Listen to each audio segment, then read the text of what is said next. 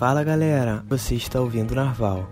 Segue lá no Insta e se puder ajudar, torne-se um apoiador. Entre em apoia.se barra audiobooksnarval. Agradeço de coração e aproveitem o livro.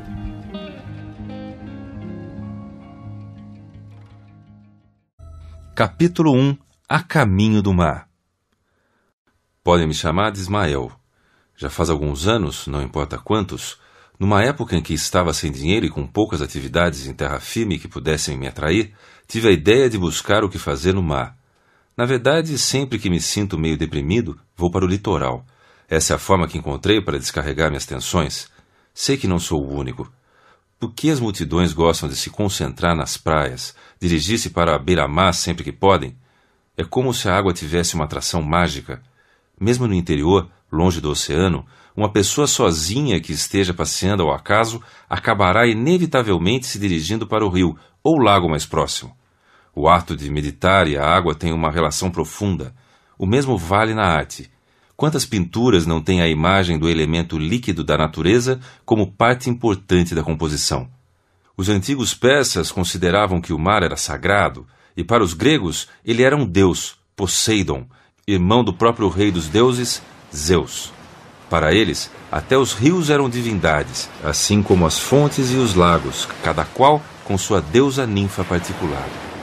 Agora, quando digo que vou para o mar sempre que preciso respirar, não quer dizer que seja como turista. Às vezes é muito cara a passagem de navio. Na verdade, viajo sempre como simples marinheiro.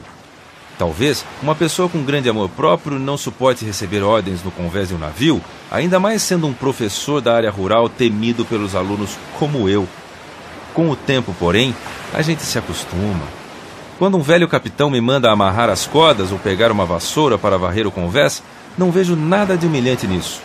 O arcanjo Gabriel não irá me tratar com menos bondade só porque obedeci humildemente a um velho ranzinza naquele dia.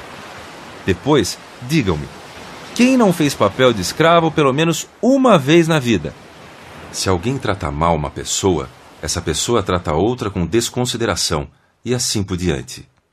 O tapa universal dá a volta ao mundo e a última pessoa a ser maltratada dá um tapa justamente naquela primeira que destratou a segunda, e ficamos todos quites. No final, seria melhor todos nós coçarmos as costas uns dos outros e ficarmos felizes com isso. Daquela vez, porém, não sei por que o destino me levou a procurar trabalho na pesca da baleia. Provavelmente por ser ela um animal tão imenso e poderoso, cheio de mistério, isso aguçava minha curiosidade. Adoro sonhar com coisas distantes. Assim, comecei a devanear sobre as baleias que iria encontrar para lá da Patagônia, em mares cada vez mais longínquos. Foi assim que enfiei uma muda de roupa embaixo do braço e saí de casa disposto a viajar até o Oceano Pacífico. De Nova York, onde ficava o porto mais próximo, segui para Nantucket, de onde saíam os barcos dedicados ao negócio da baleia. No caminho, fiz escala na cidade de New Bedford, onde me alojei na estalagem mais barata que pude encontrar, o Albergue da Baleia. A placa do lugar mostrava também o nome do dono, Peter Coffin. Que ligação mais estranha! Pois coffin em inglês significa caixão de defunto. Depois descobri que esse era um sobrenome comum na região. Lá dentro, a decoração simples da estalagem era toda feita com elementos relativos à pesca dos grandes cetáceos. A coisa que mais impressionava, sombreada pela iluminação fraca, era uma enorme mandíbula de baleia queada sobre o bar.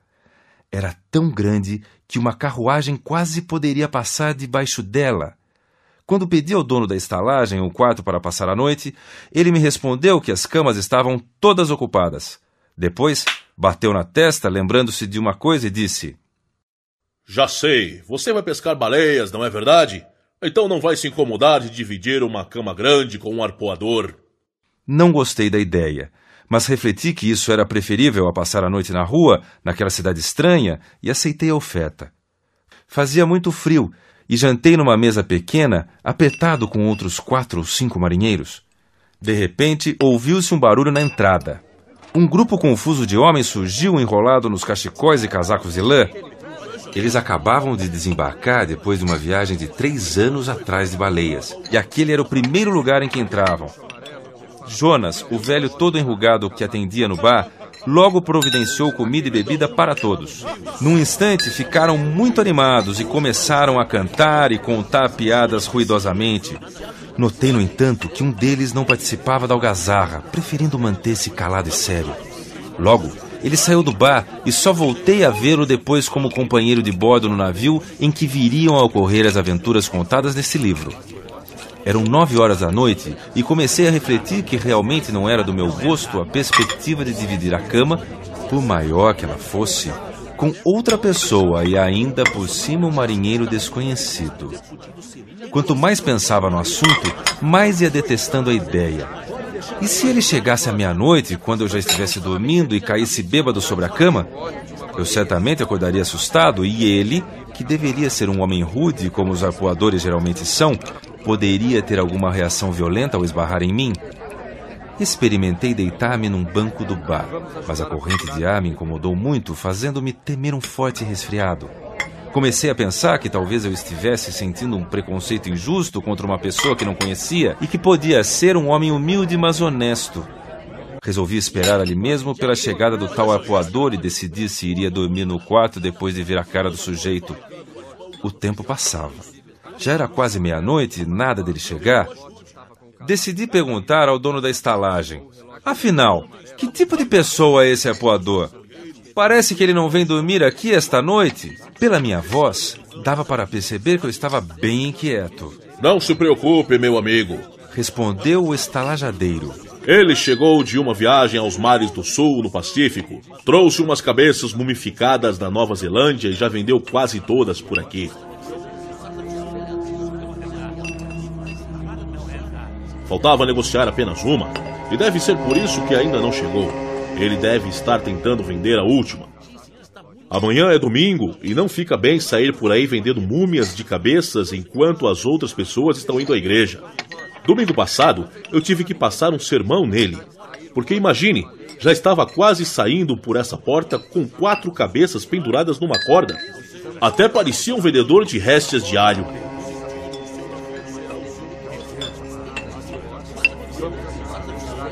Foi aí que fiquei mesmo assustado por perceber que ia passar a noite ao lado de um selvagem vendedor de coisas típicas de canibais, como cabeças de pessoas mumificadas. Vendo o meu quase pavor, o estalajadeiro tentou me tranquilizar novamente. Ele paga as contas direito, mas já está ficando tarde e é melhor tratar de dormir.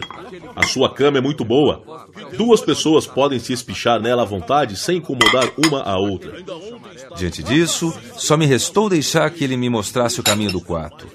O estalajadeiro ia com uma vela acesa na mão e deixou-a em cima de uma aca de marinheiro. Assim, depois de me trocar, sentei-me na cama e pensei no apoador que vendia cabeças. Por fim, resolvi apagar a vela, rezei pedindo proteção e tentei dormir. Fiquei rolando na cama, pois o sono não vinha, até ouvir o barulho de passos que se aproximavam no corredor. Vi por baixo da porta a luz fraca de uma vela e pensei: Deus me proteja, deve ser o canibal. Com a vela numa das mãos e a tal cabeça na outra, ele entrou no quarto. Depois de apoiar a vela, começou a mexer num saco que estava num canto. Quando ele finalmente se virou de frente para mim, pude notar, com a ajuda daquela luz fraca, que tinha o rosto totalmente manchado. Assustei-me a princípio, depois refleti que para um marinheiro que passa a vida toda exposto ao sol, era natural ter várias cores na pele da cara de tanto se queimar. Ele não parecia perceber a minha presença. Voltou a mexer no saco que continha os seus pertences e tirou dele uma machadinha e um saco menor, de pele de foca, ainda com os pelos. Colocou essas coisas sobre a aca no meio do quarto e guardou a cabeça no saco pequeno. Foi aí que tirou o chapéu de pele de castor. Quase gritei de susto. Ele era totalmente careca, ou melhor, quase careca, pois tinha apenas um pequeno tufo retorcido na cabeça. Nesse instante senti tanto pavor que era como se o canibal fosse o próprio diabo. Se ele não estivesse entre mim e a porta, eu teria dado um pulo e fugido do quarto nesse instante. Enquanto isso, o selvagem continuava a se trocar. Olhando para o peito e as costas do homem, parecia que ele havia participado de uma guerra, pois o corpo tinha as mesmas manchas do rosto, só que maiores. O todo dava a impressão de um grande tabuleiro de xadrez. As pernas seguiam o mesmo padrão. Só podia ser um selvagem caçador de cabeças recolhido e trazido por algum navio baleeiro. Lembrei-me com pavor da machadinha que ele tinha posto sobre a arca.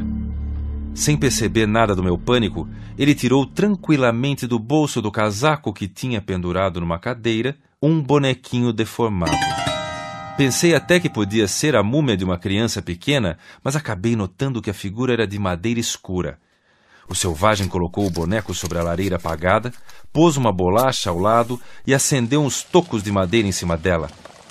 A seguir, encostou várias vezes os dedos no fogo, afastando-os rapidamente, pois era óbvio que sua mão sentia queimadura, até conseguir tirar a bolacha.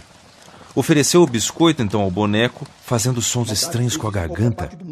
Era evidente que estava rezando conforme a religião dele. Depois, apagou o fogo, pegou o boneco de qualquer jeito e o guardou novamente no bolso do casaco sem maiores cerimônias. Fui me sentindo cada vez mais incomodado durante o ritual e achei que devia dizer alguma coisa. No entanto, aquele seria o pior momento para falar, pois o selvagem se virou para pegar a machadinha. Em seguida, apagou a vela e pulou na cama com a machadinha entre os dentes. No mesmo instante, rolei de medo até a parede e, gaguejando, pedi que ele ficasse parado e acendesse a vela de novo. Admirado com a minha reação, ele perguntou: Quem ser você? Se não fala, eu mata você. E começou a agitar a machadinha no ar. Estalajadeiro! Peter Coffin! Pus-me a gritar. Venha me salvar! Para. Agora fala. Diz quem ser você, senão eu mata. Ele continuava a ameaçar. Nesse instante, o dono da hospedaria entrou com uma vela na mão. Dei um pulo na direção dele. Não tenha medo! Ele tentou me acalmar enquanto ria. Que Keg é incapaz de fazer mal a uma mosca. Quer parar de rir? Disse eu. Por que não me disse que eu ia dormir ao lado de um canibal? Mas eu não contei que ele saía pela cidade vendendo cabeças mumificadas? Foi a resposta dele. Pode dormir sossegado. Em seguida, virou-se para o arpoador e disse: Kikeg, ficar calmo. Você conhece eu. Esse homem vai dormir na cama do seu lado, agora, certo? Agora certo. Respondeu Kikeg, sentando-se na cama. Depois virou-se para mim e disse: Você pode sossegado dorme. Ele disse aquilo com tanta educação que me arrependi da reação intempestiva que havia tido. Reparando bem, até que ele era um canibal de boa aparência. Com a ajuda da luz de mais uma vela, vi que estava totalmente tatuado. Era isso que formava os quadrados espalhados pelo corpo todo? Eu disse então: Senhor Coffin, faça o favor de pedir a esse homem para guardar a machadinha e eu irei dormir. O estalajadeiro falou com ele e Kikeg concordou, demonstrando gentileza. Depois fez um gesto para mim como se dissesse: Pode ficar tranquilo. Eu não vai tocar nem um fio de cabelo seu. Diante disso, dei boa noite a todos. O estalajadeiro saiu e nunca dormi uma noite tão bem dormida na minha vida inteira.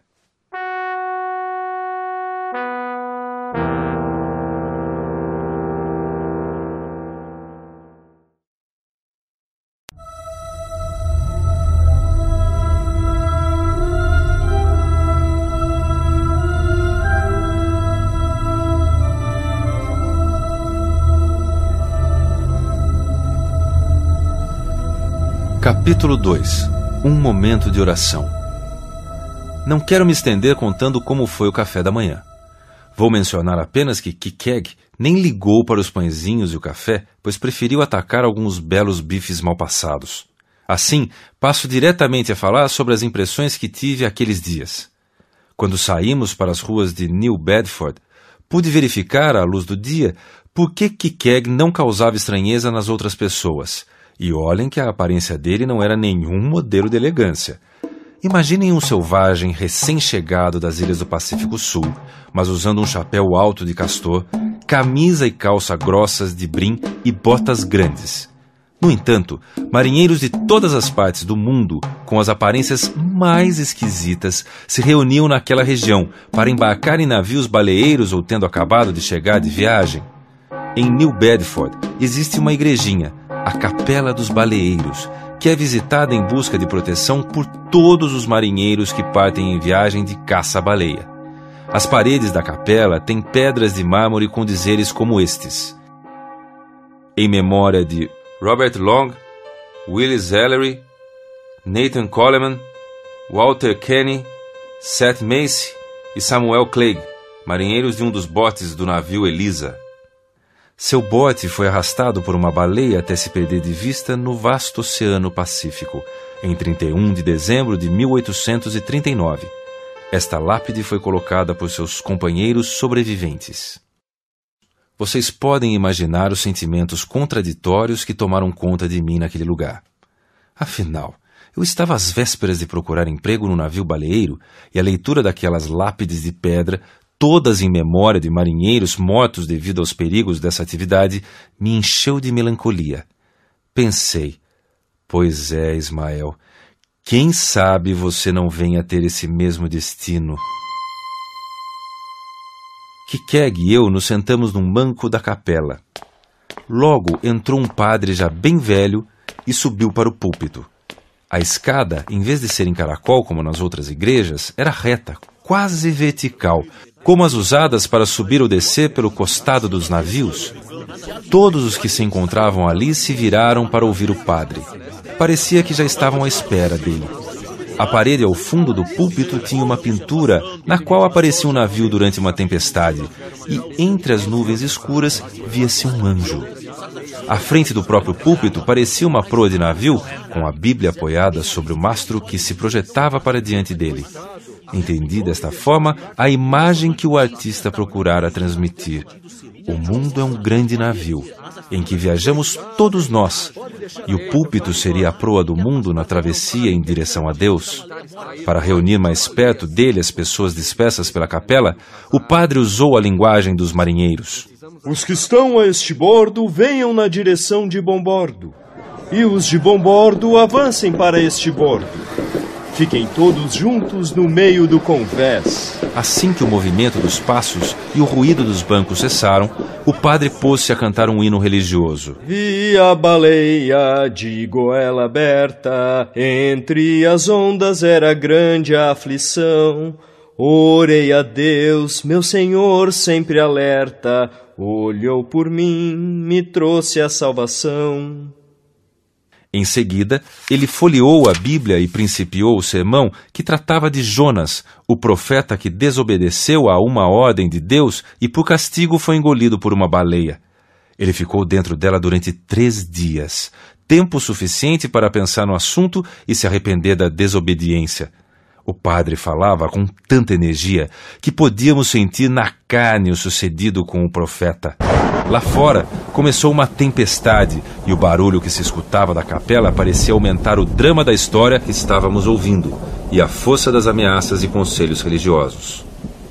Por fim, quando o tempo começava a melhorar, o padre falou com voz mais calma, descrevendo como Jonas havia sido vomitado pela baleia para seguir os ensinamentos de Deus na terra. Em seguida, completou: Esta é a lição da história de Jonas. Ai daquele que não seguir a verdade, procurando fugir dela. Pois a este bordo de cada sofrimento existe uma alegria.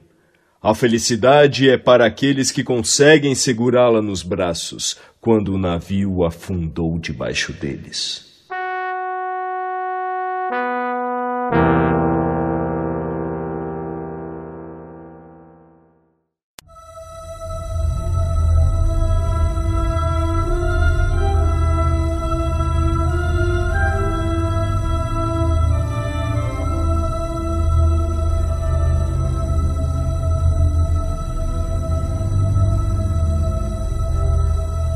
Capítulo 3 A História de Kikeg Passamos a noite seguinte ainda no albergue da baleia. No salão, Kikeg pegou um livro volumoso que estava no armário. Fiquei admirado ao imaginar que ele soubesse ler, mas aconteceu algo um pouco diferente. Kikeg começou a contar as folhas do livro. Quando chegava a 50, soltava as folhas já contadas e recomeçava do 1, até chegar a 50 novamente. Assim, durante o dia, Diante dessas e de outras atitudes, fui percebendo que ele era uma criatura realmente gentil e pacífica, apesar da aparência. No quarto, fui eu quem acendeu as lascas de madeira, além de ter oferecido juntamente com Kikeg os biscoitos queimados ao ídolo dele. Afinal, refleti, devemos fazer aos outros o que queremos que nos façam? Pois então, ele não havia me acompanhado até a igreja e ouvido o sermão do padre com tanta atenção como eu? Depois que nos deitamos, Kikeg começou a contar sua história. Ele havia nascido em Kokovoco, uma ilha nos mares distantes do oeste e do sul que não aparece em nenhum mapa. Aliás, como nenhum outro lugar de verdade. Quando era menino, a correr pelas matas, seguido pelas cabras que mordiscavam o seu corpo como se ele fosse uma planta cheia de brotos, Kikeg já sentia vontade de conhecer mais sobre os homens brancos do que havia visto até então. Ou seja, um ou dois navios baleeiros com sua tripulação. O pai de Kikeg era o rei da ilha e sua família era de guerreiros audazes. Mas um baleeiro ancorou na ilha e Kikeg, que já era um belo rapaz, pediu para embarcar nele. O capitão não permitiu e de nada adiantou o pai de meu amigo ser um homem tão importante. Mas Kikeg estava decidido. Remou na canoa até um ponto distante por onde o navio teria que passar e esperou. Quando o baleeiro apareceu, ele remou até a embarcação empurrou a canoa para longe e subiu pelas correntes estendidas junto ao costado. Não adiantou nada o capitão ameaçar jogá-lo de novo no mar, nem mostrar um facão dizendo palavras ameaçadoras. Kikeg era filho de rei, nem se mexeu. O capitão, admirado com aquela resistência, juntou o rapaz aos outros marinheiros e logo ele se tornou um baleeiro. Na verdade, Kikeg tinha a intenção de aprender as melhores coisas dos cristãos para levá-las na volta à sua ilha com o sentido de ajudar a melhorar a vida de seu povo. A vida entre os marinheiros, porém, logo convenceu de que os homens brancos eram tão selvagens como os canibais. Por isso, ao chegar a Nantucket, a capital dos baleeiros, Kikeg já tinha uma opinião formada. Maldade existe em qualquer parte do mundo. Eu prefere continuar pagão. Manteve as suas crenças, mas adotou o vestuário dos cristãos e procurava seguir os nossos costumes. Por isso parecia tão estranho. Perguntei a Kikeg se não pretendia voltar para se tornar rei no lugar de seu pai. Ele respondeu que não, pelo menos por enquanto. Achava que, no fundo, o fato de ter passado tanto tempo entre os cristãos podia ter-lhe tirado o direito e a dignidade de herdar o trono sem corrupção e cheio de dignidade que trinta reis consecutivos honestos e pagãos haviam ocupado até ali. Assim, perguntei-lhe o que pretendia fazer no futuro imediato. Ele respondeu que pensava em prosseguir na vida de marinheiro. Afinal, essa tinha sido a sua primeira vontade quando menino, e além do mais, já tinha se tornado um excelente arpoador. Eu disse que pretendia ir para a ilha de Nantucket, a fim de achar emprego na pesca da baleia, e ele decidiu imediatamente me acompanhar e trabalhar no mesmo navio em que eu conseguisse me engajar. Fiquei contente com aquela disposição, pois tinha aprendido a gostar de Kikeg, e ele, como arpoador experiente, poderia ser um grande mestre para mim sobre os segredos da atividade. Depois disso, dormimos magnificamente. Na manhã seguinte, segunda-feira, acertamos as contas no albergue e Kikeg conseguiu vender a última cabeça para um barbeiro, que iria usá-la como apoio de perucas. Na rua, todos pareciam se divertir não com a figura toda tatuada de Kikeg, que iguais a ele circulavam muitos por ali, mas com a grande camaradagem que parecia existir entre ele e mim. Isso sim é que causava espanto. Embarcamos para Nantucket e pude finalmente sentir a delícia da aragem do mar em meu rosto.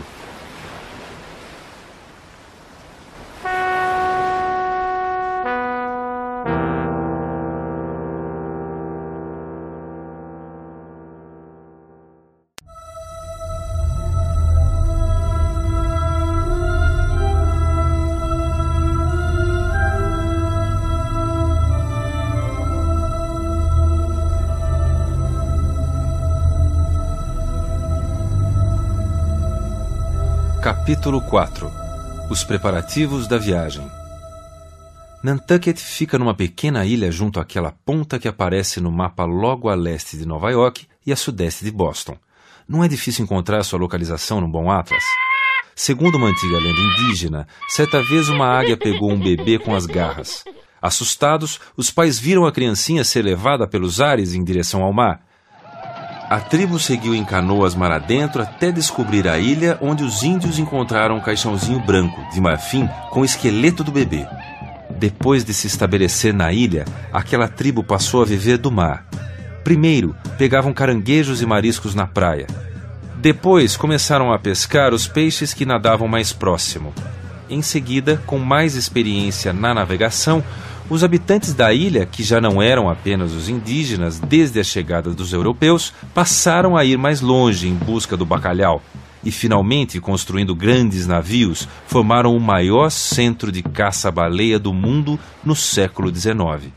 Alguns países são enormes, como a Rússia e o Canadá, mas nenhum se compara ao domínio dos nantucketenses, que tinham como território todos os oceanos. Assim que chegamos à ilha, que Keg e eu fomos procurar a estalagem que nos havia sido recomendada por Peter Coffin. Ali comemos a mais deliciosa e fumegante caldeirada com bacalhau e mariscos que seria possível encontrar. A dona do lugar não permitiu que Kikeg levasse o arpão para o quarto. Para justificar a proibição, contou a história macabra de um marinheiro que havia sido encontrado em sua cama com o peito atravessado por esse perigoso instrumento de pesca. Antes de dormir, Kikeg me contou que havia consultado a imagem de Iojo, era esse o nome do ídolo a quem ele prestava veneração, e que Iojo havia dito, com muita ênfase, que eu deveria escolher sozinho o navio em que iríamos embarcar. Ou seja, não deveria ser uma decisão conjunta? Iojo dizia que Ismael encontraria fatalmente o navio mais indicado, sem pedir a opinião de Kikeg. Não confiei muito naquilo, pois já tinha percebido nos dias anteriores que hoje era um Deus que acertava no atacado, mas às vezes falhava nas coisas mais específicas. Por isso, para mim, era que Keg quem naturalmente saberia escolher o melhor navio para nós com mais acerto. Afinal, ele tinha muito mais experiência que eu das coisas do mar, mas não adiantou nada. Que Keg confiava tanto em Ojo e insistiu tanto no assunto que não houve como mudar a decisão dele. Assim, fui visitar os baleeiros ancorados no porto e concluí que um deles, chamado Pecod, parecia o mais adequado. O nome do navio era o mesmo de uma tribo indígena extinta. Já a embarcação em si era de um tipo antiquado, um pouco pequena, mas muito resistente. Via-se que já tinha enfrentado as piores situações e tempestades no mar e sempre se saíra bem. Era meio-dia e o navio estava quase vazio. Subi a bordo e encontrei um dos donos, o capitão Peleg, a quem pedi o um emprego.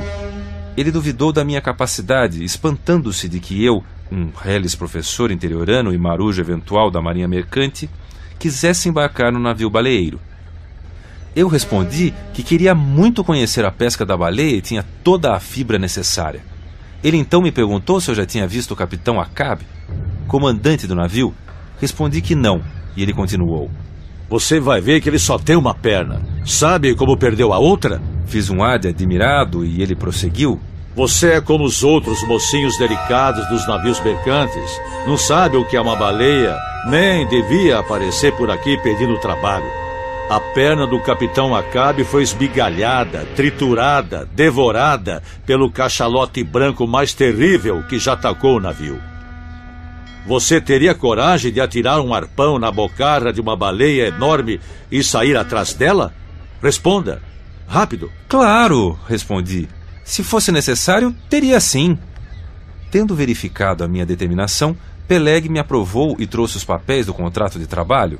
Antes, porém, de colocar neles a minha assinatura, ele me levou até o capitão Bildad, que estava sentado numa trave da popa, lendo um livro grosso com um murmúrio bastante alto. Peleg perguntou a ele. Então, Bildad, já acabou de ler a Bíblia? Há 30 anos que você está nisso e ainda não acabou? Bildad, que já estava acostumado àquele tipo de provocação, não respondeu. Pelo que eu tinha ouvido antes de entrar no navio, já sabia que ele era um dos dois principais proprietários do navio. O outro era Peleg. Os demais donos da embarcação eram pequenos acionistas, viúvas e órfãos de marinheiros ou pessoas simples de Nantucket. A população da cidade investia tudo o que tinha nos navios baleeiros. Bildad tinha uns 60 anos de idade e fama de avarento. Também já havia derramado muito sangue de baleia. Era um homem bastante religioso, mas possuía a violência dos caçadores. Aliás, todo o povo de Nantucket era muito religioso. Por isso, era comum as pessoas dali terem nomes tirados da Bíblia. Peleg perguntou a Bildad qual seria a minha participação para assinarmos os papéis. Ele respondeu: A setigentésima septuagésima sétima parte. Ou seja, ele estava me propondo a ridícula quantia de 1,777 avos do resultado. Isso é que era ser sovina. Parecia até um número tirado da Bíblia. Eu já sabia, pelo que tinha investigado a respeito, que um 275 avos, por exemplo, seria uma cota pequena, mas aceitável. Peleg voltou a falar. Agora vamos falar sério, Bildade. Deixe de ser mesquinho. Ele vai receber a trecentésima parte e não se fala mais disso. Bildade fez cara de quem achava Peleg um perdulário, mas voltou a ler o livro que tinha nas mãos. Em resumo, tive de aceitar apenas um trezentos avos da renda da viagem, ou seja, menos que um duzentos e setenta e cinco avos. Nós nos afastamos para assinar o contrato na cabine e foi então que aproveitei para perguntar: Capitão Peleg, tem um amigo apoador que também gostaria de embarcar no Pecode. Ele já pegou mais baleias do que eu seria capaz de contar. Está bem, pode trazê-lo então. Saí do Pecode com a certeza plena de que aquele era precisamente o navio que Iojo tinha reservado para Kikeg. Depois de caminhar alguns passos, porém, lembrei-me de que não tinha visto o capitão Acabe que iria comandar a tripulação. Por isso voltei para bordo e perguntei por ele ao capitão Peleg. O que você quer com ele? perguntou Peleg. O capitão Acabe é um homem estranho, mas bom. Ele não é de falar muito, mas você vai gostar do homem, pois já esteve nos mares mais distantes, nas ilhas dos canibais, e sempre parece estar acima de tudo o que acontece ao redor. Lembre-se de que ele tem nome de rei.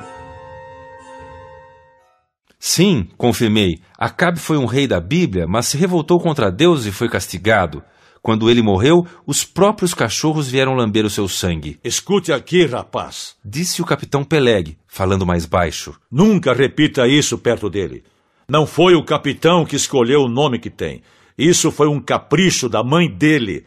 É verdade que fala palavrões e não liga para a religião, mas no fundo é um homem bom. Viajei com ele e sei que nunca foi uma pessoa muito alegre. Claro que o humor do capitão Acabe mudou para pior depois que o maldito cachalote devorou a perna dele, mas isso passa com o tempo. Na viagem de volta chegou a perder o juízo por uns tempos, mas qualquer um que sentisse as dores que ele teve no coto ensanguentado da perna ficaria na mesma situação. Não se preocupe, Ismael. Ele tem mulher e um filho pequeno. Você acha que um homem assim não tem cura? Voltei a me despedir e saí do navio pensativo.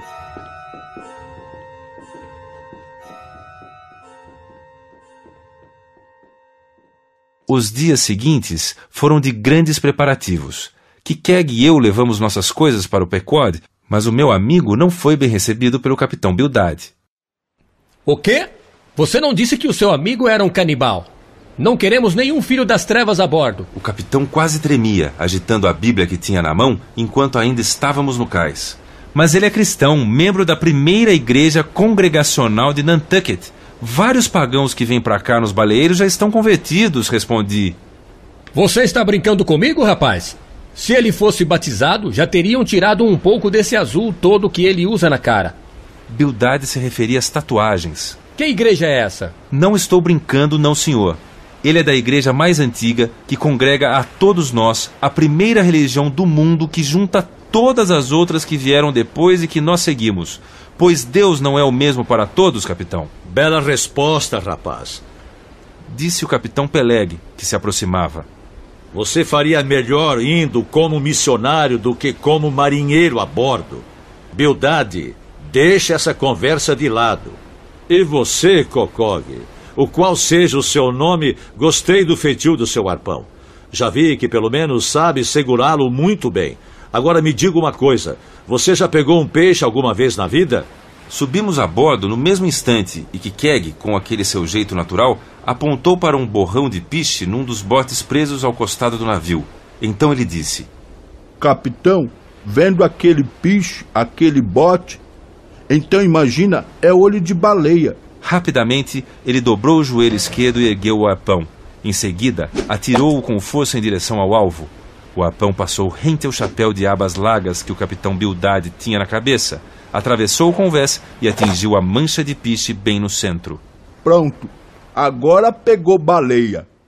Observou o meu amigo. Bildad se encolheu assustado e Peleg disse para ele: Rápido, Bildad, vá buscar a papelada do contrato. Vamos dar a nonagésima parte para o nosso amigo Kokog aqui.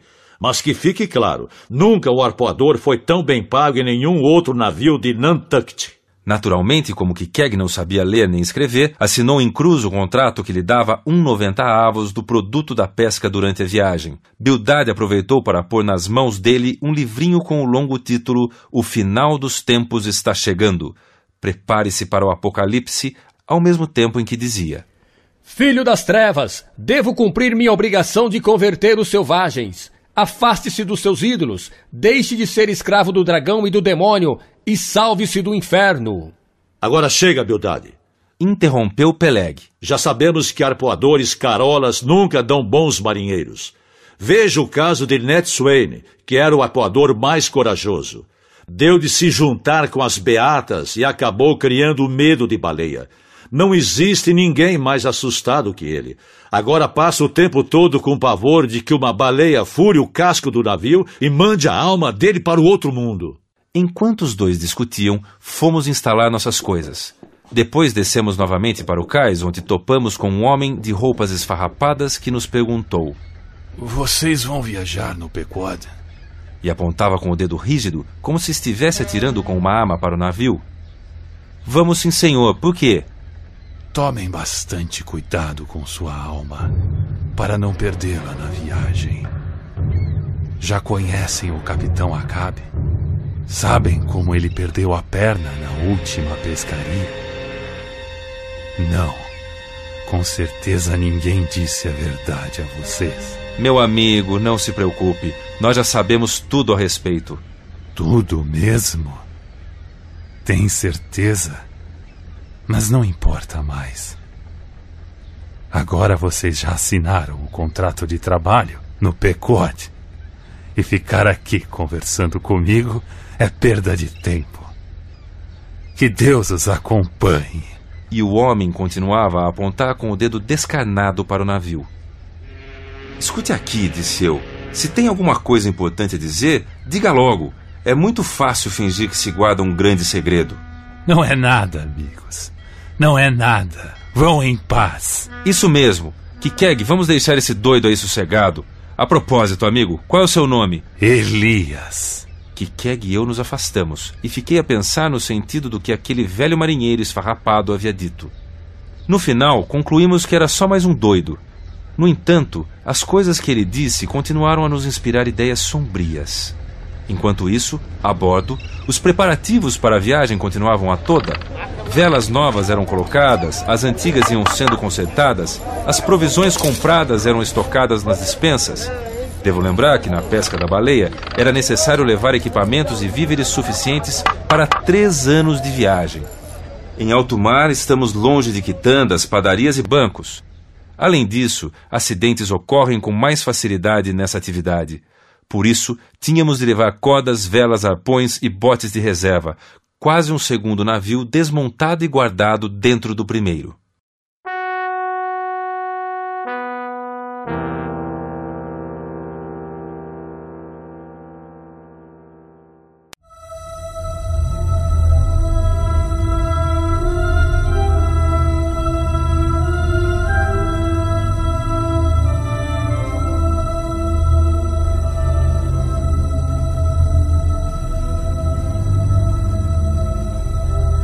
Capítulo 5 A Partida Por fim, no dia marcado, antes do nascer do sol, Kikeg e eu nos dirigimos para o Pecode.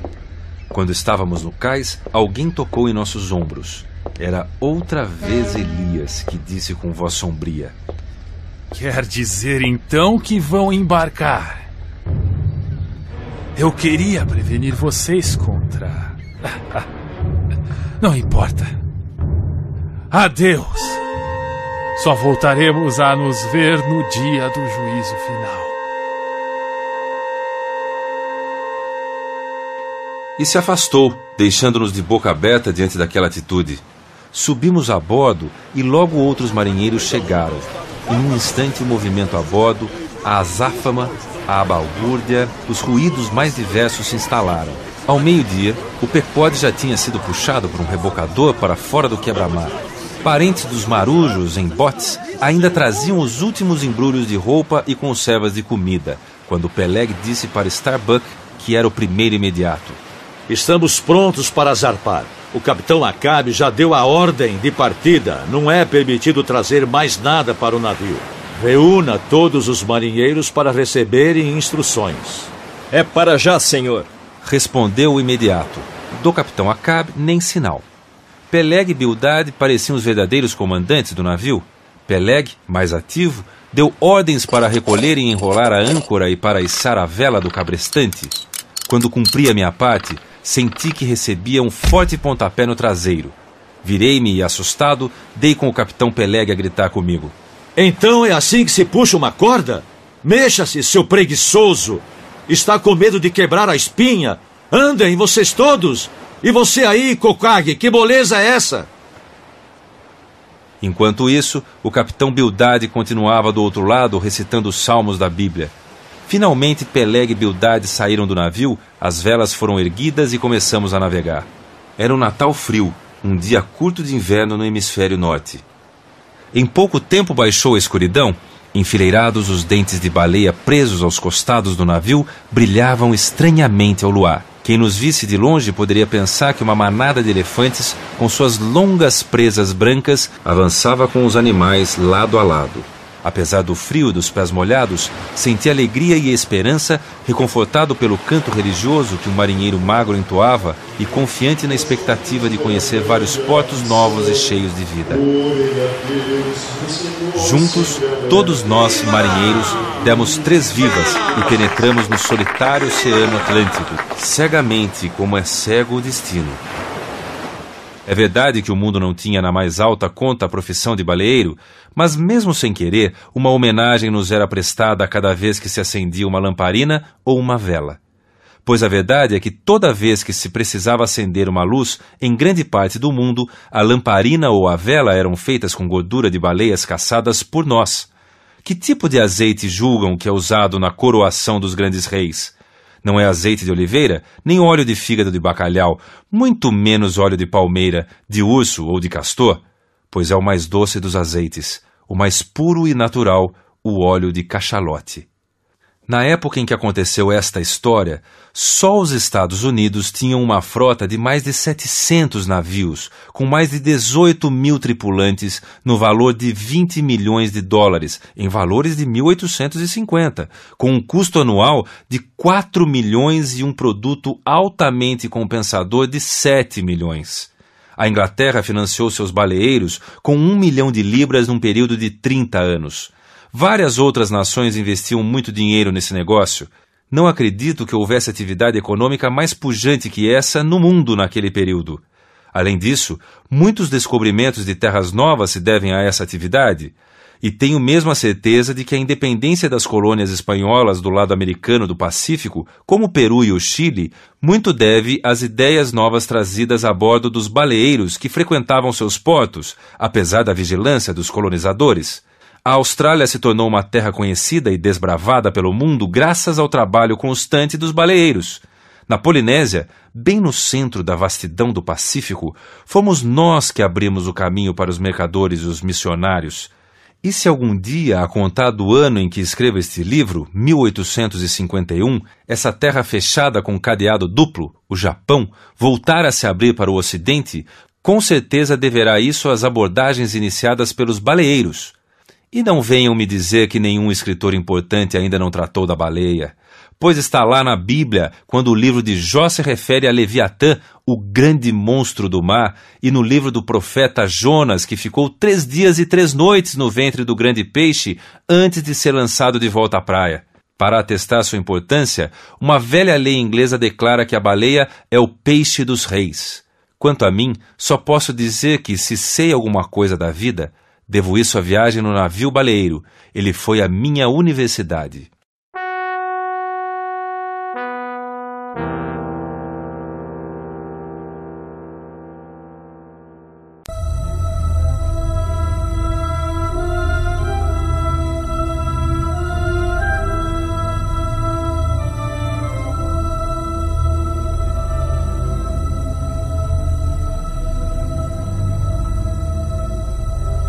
Capítulo 6 Acabe Os dias se passavam e nada de surgir o capitão Acabe. Os três oficiais imediatos pareciam ser os verdadeiros comandantes do navio. Só se percebia que existia alguém acima deles quando saíam do camarote trazendo ordens repentinas e sem possibilidade de resposta. Sempre que estava no convés, eu olhava para todo lado, tentando ver se aparecia alguma cara nova para mim. Estava muito ansioso para saber como era a figura do capitão. Navegávamos em direção sul, fugindo ao frio do hemisfério norte. Numa daquelas manhãs, com o tempo ainda encoberto e sombrio, mas não tão congelante como no Natal do início da viagem, foi que finalmente vi o capitão Acabe no passadiço. Não parecia uma pessoa doente, mas alguém que tivesse sido salvo de ser queimado na fogueira depois de o fogo ter sido aceso. Um dos lados do rosto tinha um risco, uma cicatriz funda de alto a baixo, dos cabelos ao pescoço. Durante a viagem, ninguém quis falar sobre essa marca. Todos pareciam ter medo de entrar no assunto, a não ser Tastego, um velho índio que disse apenas que Acab tinha ficado com aquela marca numa luta contra a natureza, no mar. O rosto do capitão era impressionante e transmitia um grande sofrimento, tanto que na hora nem reparei na perna branca. Sim, a perna feita de osso de cachalote em que ele se apoiava, ao lado da perna real de carne e osso coberta pelas calças. Era interessante o recurso que ele usava para se manter firme e ereto. Em cada lado do corredor do passadiço havia um entalhado uma reentrância no chão de madeira, onde ele encaixava a ponta da perna de osso enquanto olhava firme para o mar.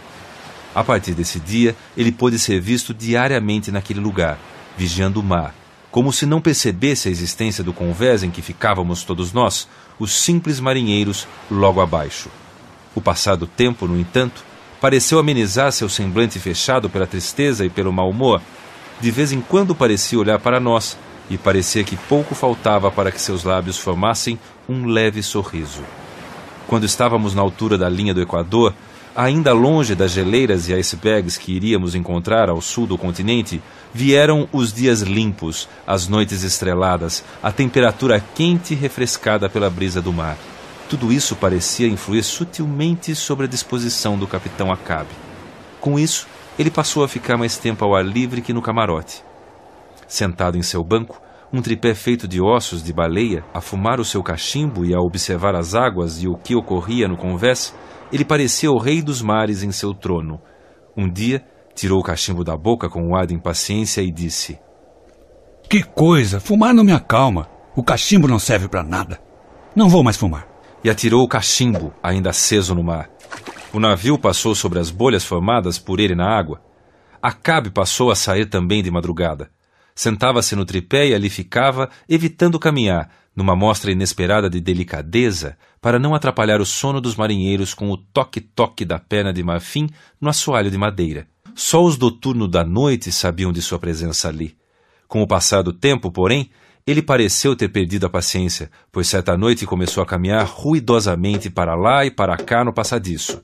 Stubb, o segundo imediato, dirigiu-se a ele com bastante receio e respeito, pedindo que evitasse a caminhada para não perturbar os que dormiam pois durante o dia eles precisavam estar bem despertos, Acabe respondeu com muito maus modos. Quem você acha que eu sou para me importunar? Desça lá para o seu túmulo noturno, para junto daqueles da sua laia, e trate de se acostumar com seu lugar naquela sepultura. Suma daqui, seu cachorro, seu burro! Enquanto dizia isso, Acabe chegou a dar um pontapé com a perna de osso em Stubb, que recuou intimidado. Ao descer as escadas, o imediato ia comentando. Que velho esquentado! Não sei como não respondi. Nunca me trataram assim sem que eu respondesse com um soco. Ele deve estar maluco. No dia seguinte, Stubb contou o ocorrido a Flask, o terceiro imediato, acrescentando: Curioso é que o pontapé dele não me incomoda. Penso, não foi com uma perna de verdade que ele me chutou? Aquilo não passa de uma perna de mentira. É um brinquedo. Mas escute o que eu digo, Flask. É melhor não se meter com o velho. Nunca se dirija a ele. Deixe-o sozinho. Ei, ei, Mas o que é que ele está gritando agora? De fato, nesse momento, o capitão Acabe dizia bem alto para todos ouvirem: Ei, vocês aí do mastro! E todos os outros! Aguçem bem a vista! Esta região tem baleias! Quando virem uma baleia branca, façam tudo para pegá-la!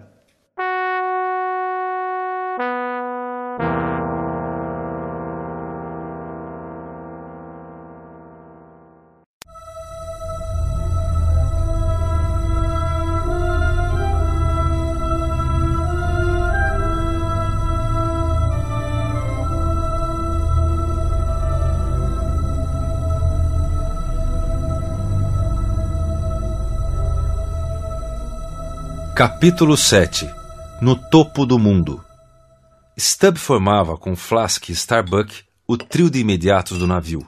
Junto com Acabe ocupavam a mesa principal de refeições do Pequod. Uma rígida hierarquia era seguida. Acabe era sempre o primeiro a se sentar e o último a sair.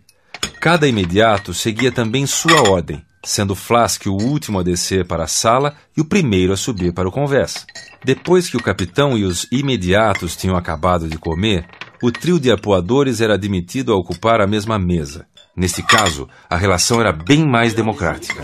Eles não se incomodavam de fazer todo tipo de barulho enquanto mastigavam, falavam bastante e pareciam devorar o que estava no prato como se estivessem sem comer havia uma semana. Kikeg e Tastego sentavam-se frente a frente, enquanto Dagu, o africano que era o terceiro arpoador, preferia acomodar-se no chão. Podemos imaginar a vida do cozinheiro, um sujeito branquelo e nervoso que, logo depois de aguentar os destemperos de Acabe, tinha que correr para alimentar o trio de mortos de fome com o máximo possível da carne salgada de boi que ficava na despensa. Para apressá-lo, Tastego às vezes lhe atirava um garfo nas costas, com a mesma habilidade com que lançava o arpão, ou Dagu ameaçava cortá-lo em tiras com a faca, como se fazia com as baleias. Enquanto isso, os dias corriam calmos a bordo, até que, pelo revezamento previsto, chegou minha vez de subir ao mastro principal de vigia. Subi bem devagar, para sentir melhor o momento de assumir aquela responsabilidade. A partir daí, sempre que estava lá em cima, em algum dos três mastros de vigia, varrendo as águas e o horizonte com o olhar, eu me sentia no topo do mundo. No entanto, meus pensamentos vagavam de tal modo que, nessa e nas outras vezes em que assumi aquele posto, não consegui me concentrar na obrigação que me era atribuída. Prestar sempre muita atenção e gritar toda vez que avistar alguma coisa. Por isso, aí vai meu aviso aos donos de navios baleeiros de Nantucket. Cuidado ao contratar rapazes de aparência sonhadora, magros e de olhos fundos. Muito cuidado, pois as baleias têm de ser avistadas antes de serem caçadas. Um rapaz afeito às meditações levará o seu navio a dar dez voltas ao mundo sem avistar uma única baleia, sem dar a vossas senhorias sequer o lucro de uma gota da preciosa gordura desse animal. Sei de um arpoador que fez uma advertência a um jovem desse tipo, dizendo: Escute aqui, seu macaco. Já estamos viajando há três anos e você não avistou uma única baleia. Parece que baleia no mar é como dente em galinha quando você está de vigia mas não adiantam advertências nem repreensões. O jovem distraído parece sonhar quando contempla as águas e os mistérios do oceano. O mar parece a seus olhos a alma azul e profunda da terra. Nessas horas, o espírito do jovem volta através do tempo e do espaço para o lugar de onde proveio. Um dia, Acabe apareceu no convés. Em seu rosto cheio de rugas profundas, quase se podia ver o rumo do pensamento. Ele parecia estar tão dominado por uma ideia fixa que, enquanto caminhava pelo convés, era como se pudéssemos ver o pensamento caminhando dentro de seu corpo. A certa altura, ele parou, encaixando a ponta da perna de osso num buraco junto à murada do navio. Apoiando-se no mastro de um ovem, mandou Starbuck chamar toda a tripulação. Reúna todos aqui. Vocês aí do topo dos mastros! Desçam também! Quando todos estavam perto dele, Acabe perguntou: O que é que vocês fazem quando avistam uma baleia, marujos? Gritamos, anunciando, a, descoberta. anunciando a descoberta. Nós gritamos anunciando a descoberta. Responderam muitos, quase ao mesmo tempo, com essas ou outras palavras parecidas. Excelente! Continuou Acabe, parecendo alegre. E depois? Descemos para os escaleres e remamos bem depressa atrás dela, cantando. Vamos, Vamos atrás dela até o fim. Ou pegamos, ou pegamos a baleia, a baleia ou o bote arrebenta assim. Acabe parecia cada vez mais satisfeito, então disse, tirando alguma coisa do bolso. Todos já ouviram falar na grande baleia, o cachalote branco, não? Estão vendo esta moeda de ouro espanhola? Esfregou a moeda na aba do casaco e ergueu-a de frente para o sol, realçando o brilho do metal. Agora escutem com muita atenção. Quem avistar a grande baleia de cabeça branca, que tem três buracos em um lado da cauda, vai ganhar esta moeda de ouro puro. Os marinheiros gritaram efusivos e agitaram os bonés. Apenas os arpoeiros, Tastego, Dagu e Kikeg, que pareciam ter ouvido com mais atenção que os outros, sentiram um tremor, como se a referência à baleia branca lhes trouxesse lembranças desagradáveis. Capitão Acabe! Perguntou Tastego. Por acaso essa baleia branca não é o cachalote que chamam de Mob Dick? Ah, então você conhece a tal baleia, Tash? Gritou Acabe. É aquele que tem um monte de arpão enfiado na pele, tudo retorcido, que nem saca-rolha? Perguntou Kikeg. E que quando agita a cauda parece uma vela bujarrona solta, desamarrada na tempestade? Acrescentou Dagu. Essa mesma. Respondeu Acabe. Foi ela própria que vocês viram. Capitão Acab. Starbuck tomou a palavra com uma certa timidez. Capitão Acab, acho que já ouvi falar em Moby Dick. Não foi ela que arrancou a sua perna? Quem contou isso a você? Perguntou Acabe, mas Starbuck se retraiu temeroso. O capitão continuou. Sim, Starbuck. Foi Moby Dick que me fez usar esta perna morta que me sustenta hoje. Foi a maldita baleia branca. Mas eu vou persegui-la para lá do Cabo da Boa Esperança, do Cabo Horn e do grande redemoinho da Noruega. Nem que seja depois do fim do mundo, no fogo do inferno. Até que ela esguiche o sangue escuro e acabe boiando com as barbatanas para cima. É para isso que vocês estão neste navio, homens. E agora, todos concordam em perseguir este objetivo? Creio que todos aqui são homens corajosos e valentes. Sim, sim. sim claro, sim, capitão. Sim, claro, capitão. Gritavam de todos os lados as vozes dos marinheiros entusiasmados, inclusive os arpoadores. Todos de olho na Todos baleia de olho branca. na baleia branca. Só Starbuck ficou de cara fechada e Acabe disse: Deus abençoe a todos. Cozinheiro, sirva um bom trago de grog para os marujos. Mas o que é com você, Starbuck? Não quer caçar o cachalote branco? Por acaso está com medo de Moby Dick? Pelo contrário, capitão. Eu não tenho medo da morte. Mas a verdade é que estou aqui para caçar baleias, não para satisfazer a sede de vingança do comandante do navio. Vingar-se de um animal irracional, isso é loucura, capitão Acaba. Muito bem, se é uma questão de dinheiro, não se preocupe. Você será bem pago. Mas escute mais um pouco, Starbuck. Tudo que nós vemos não passa de um monte de máscaras de papelão. Tudo o que acontece tem uma causa desconhecida, mas que raciocina. A pessoa que está presa precisa atravessar uma parede para sair da cela. Pois bem, o cachalote branco é minha parede. Eu vou passar por ela. Se o sol me insultasse, eu seria capaz de agredir o próprio sol. É mais difícil aguentar o olhar pasmado dos patetas que o olhar penetrante do diabo. Calma, Starbuck. Não fique pálido. Não tive a intenção de ofender você. Esqueça o assunto e olhe para essas criaturas bronzeadas, cheias de manchas de pele, esses pagãos quase selvagens, a tripulação. Não se colocaram todos ao lado de Acabe nesse assunto do cachalote? Para eles, trata-se simplesmente de pegar a baleia branca. Nada mais, Starbuck. Você ficou constrangido, estou vendo. O seu silêncio fala por você. Deus me proteja. Deus proteja a todos nós. Respondeu o imediato em voz baixa. Mas Acabe estava tão eufórico que nem ouviu a resposta. Quanto a mim, eu, Ismael, que estou contando esta história, fazia parte da tripulação da mesma forma que os outros. Assim, meus gritos haviam se juntado aos deles, na promessa de caçar a imensa baleia branca. Minha alma, porém, sentia um pavor íntimo. Um sentimento misterioso e solidário se apossava de mim, o ressentimento de Acabe parecia ser meu também.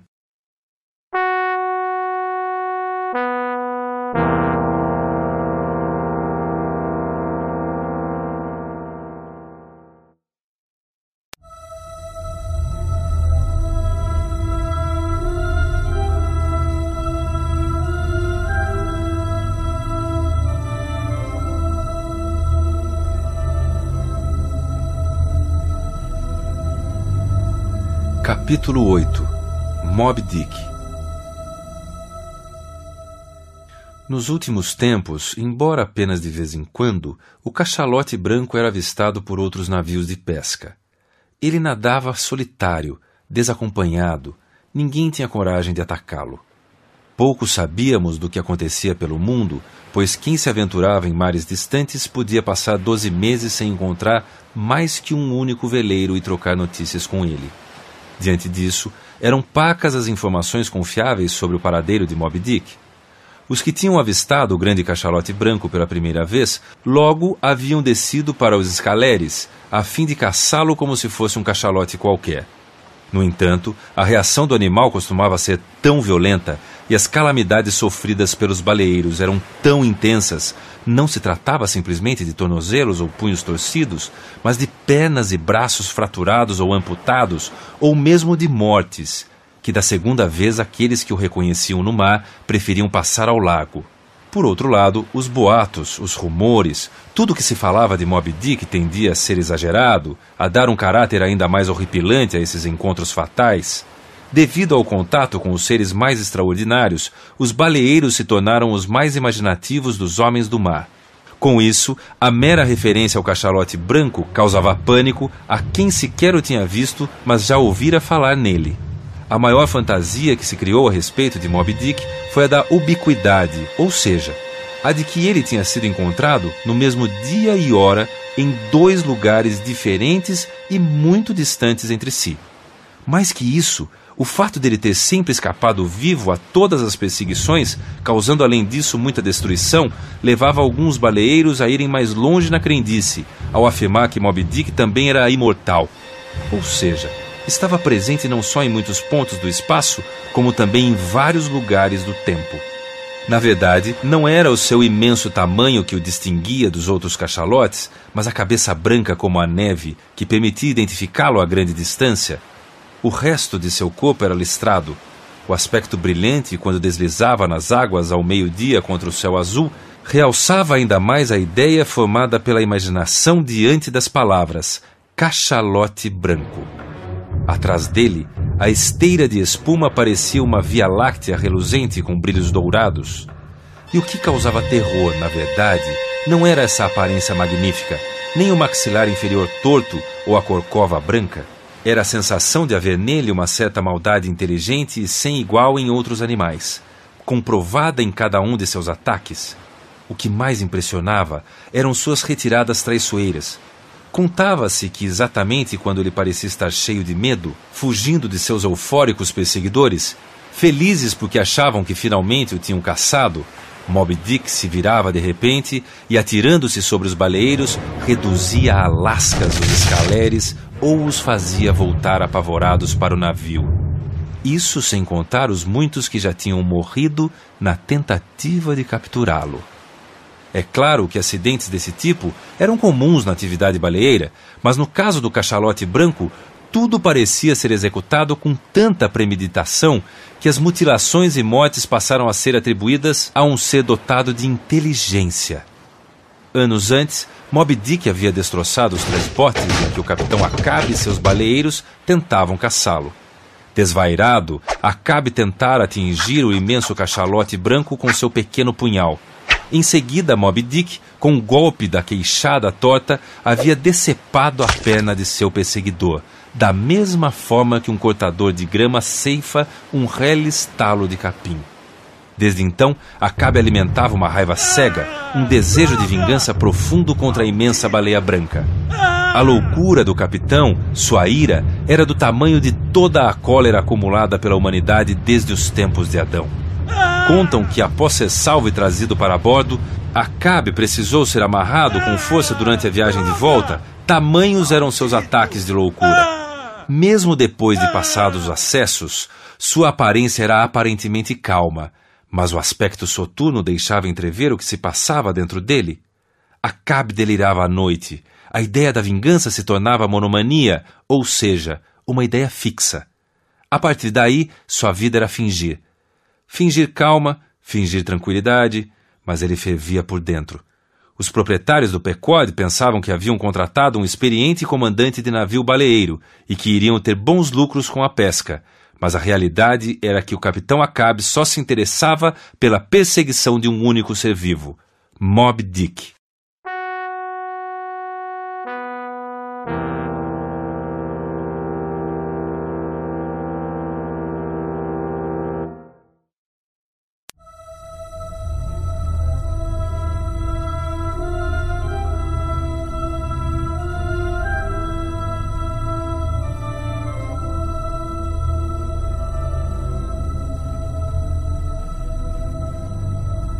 Capítulo 9 Homens ao Mar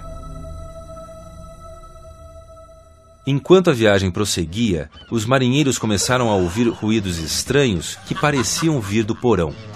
ninguém imaginava o que poderia ser aquilo. O Pequod avançava pelos mares, com sua estranha tripulação.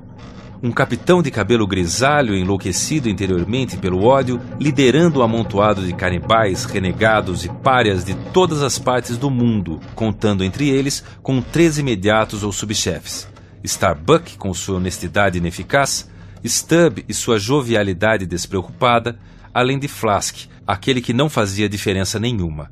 Por uma espécie de fatalidade, todos pareciam unânimes, empolgados pela ideia de se juntar à vingança doentia de Acabe.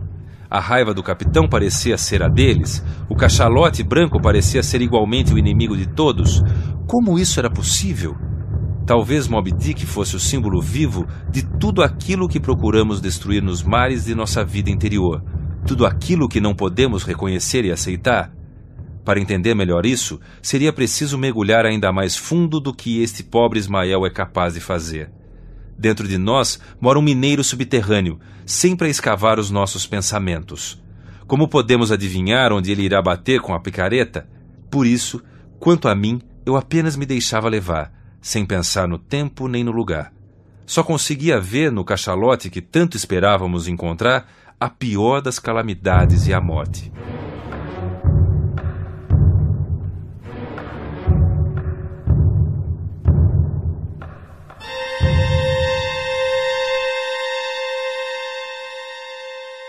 Belo dia, Tastego gritou lá do cesto da Gávea. Um bando de baleias a sotavento, a duas milhas. Agora estou vendo as caudas. São cachalotes. Estão mergulhando. Todos ficaram excitados com a novidade. Acabe ordenou que rumássemos naquela direção. Algum tempo depois, elas teriam de subir novamente para respirar. De repente, ouvi algumas exclamações de surpresa. Todos pararam de olhar para as águas em busca das baleias, pois outra coisa chamava a atenção geral. Acabe parecia estar rodeado de cinco fantasmas, pelo menos davam essa impressão. Num instante, os cinco vultos começaram a deslizar, ágeis e silenciosos pelo convés, soltando os cabos e as cordas que prendiam o escalé de reserva, que ficava na ré do navio e só poderia ser usado pelo capitão. Das estranhas figuras, o chefe parecia ser um homem mais velho, alto e moreno, com dentes que pareciam punhais, roupas pretas folgadas e turbante branco. Os outros tinham a pele amarelada, manchada como a de um tigre, típica dos marujos das Filipinas, que eram conhecidos pela crueldade. O mistério dos ruídos estranhos no porão estava resolvido. Enquanto a tripulação se recobrava da surpresa, Acab gritou para o velho de turbante: tudo a posto, Cedular? Tudo certo. Respondeu o outro, quase num assobio. Baixem os escaleres. Desçam. Ordenou a cabe a tripulação. Rapidamente, os três botes foram baixados e os marinheiros pularam para eles. Num instante, o quarto escalé surgiu, com os cinco estranhos a bordo, remando para perto de onde estava a cabe. O capitão mandou que Starbuck, Stubb e Flask se espalhassem bem com seus botes, para cobrir a maior extensão de água possível e desceu para o quarto escalé. Todos, no entanto, reagiram lentamente, pois ainda estavam de olhos fixos, surpresos em Fedulá e seus ajudantes. A cabo gritou mais uma vez, insistindo na ordem. O bote do capitão, demonstrando o vigor dos remadores filipinos, alcançou com rapidez um ponto em que as águas se agitavam levemente. Pequenas lufadas de vapor subiam da superfície e o ar em volta se mexia um pouco. Os olhos experientes dos baleeiros sabiam enxergar nesses sinais a presença de cetáceos a nadar logo abaixo. Os outros três botes, mais lentos, ao saber da novidade, corriam para se juntar a eles. Remem, rapazes, remem! Dizia Starbuck baixinho, quase cochichando. Ele não costumava falar com a tripulação, mas os marujos também não lhe diziam nada. Gritem alguma coisa! Esgoelava-se o espalhafatoso Flask. Vamos pegar esses bichos! Eu vou dar a vocês a minha roça com mulher e filhos se me pegarem essas baleias. Ai, meu Deus, eu ainda vou acabar ficando louco. Olhem só para ele. Esse Flask é mesmo uma piada. Dizia Stubb a seus comandados, sossegado e com o cachimbo apagado entre os dentes. Calma, pessoal, nada de pressa. Devagar e sempre. Tratem de remar e tudo se consegue. Já o que Acabe dizia aos seus comandados de pele de tigre, não vamos reproduzir aqui, pois vivemos em terra de gente cristã e bem educada. Flask continuava. Vamos! Força! As baleias já estão batendo com a cauda no nosso escaler! Os marinheiros, assustados, ficavam com vontade de se virar e olhar para trás para ver se era verdade, mas o medo falava mais alto e tratavam de fugir para a frente o mais rápido possível. Kikeg e eu estávamos no bote de Starbuck e logo chegamos àquela região em que a neblina quase não deixava ver os outros botes. No entanto, ouvimos a chegada deles quase em seguida, pois também tinham sido bastante velozes. Aquele momento causava medo, inspirando temor aos baleeiros mais experientes. As ondas, enormes e agitadas, rugiam ao bater nos escaleres por todos os lados. Parecia que a qualquer momento poderiam cortar qualquer dos botes ao meio. O Pequod, aproximando-se vagarosamente em meio à névoa, como a galinha que vem proteger os pintinhos, dava mais emoção à cena. Não há sentimento mais estranho que o vivido pelo marinheiro que pela primeira vez está num bote, em mar encapelado, no centro do círculo em que deverá surgir a qualquer momento, inesperadamente, um grande cachalote. Remem, rapazes. Sussurrava Starbuck. Ainda poderemos pegar uma baleia antes da tempestade que se aproxima. Kikeg, que era o nosso arpoeiro, preparou o disparo. De repente, como se cinquenta elefantes começassem a rolar na grama, a corcova branca de um cachalote aflorou. Agora! cochichou Starbuck. Kikeg disparou o arpão. O bote deu um solavanco brusco, como se a popa estivesse sendo empurrada e a proa tivesse batido bruscamente numa rocha. Nossa vela desabou com forte ruído e os remos escaparam de nossas mãos. Quase nos sufocamos no temporal que se formou nas águas. Alguma coisa rolava, virando-se debaixo de nosso bote, como se fosse um terremoto. Nosso escalera estava alagado. Nadando em redor, pegamos os remos que haviam escapado. Voltando para bordo, estávamos com água quase pelos joelhos. O vento aumentava uivando. As ondas se chocavam com força. O temporal e a grande baleia, o formidável cachalote, pareciam uma coisa só. Tentamos chamar os outros botes, mas de nada adiantava. Na escuridão crescente, perdemos de vista o navio. Os remos agora só serviriam como salva-vidas. O cachalote, que apenas havia sido arranhado pelo arpão, já estava longe. Totalmente encharcados e tremendo de frio, passamos a noite à deriva. Quando finalmente raiou o dia, vi que Keg colocar a mão em concha junto à orelha. Logo ouvimos um ruído distante, um rangido de cordas e armações de velas que se aproximava pouco a pouco. Uma forma grande e escura vinha rompendo a névoa espessa em nossa direção. Assustados, pulamos para a água. Em um minuto vimos nosso bote ser atropelado pelo imenso navio, afundando como um toco de pau numa catarata. Nadamos na direção do Pequod. O movimento das águas nos jogava contra ele e o pessoal de bordo logo nos avistou. Jogaram-nos cordas e fomos puxados para cima logo em seguida. Os outros escaleres haviam desistido da perseguição às baleias quando viram que a tempestade começava a se desencadear. Todos no navio já nos julgavam perdidos, mas mesmo assim haviam resolvido circular mais um pouco pela área, a ver se nos encontravam.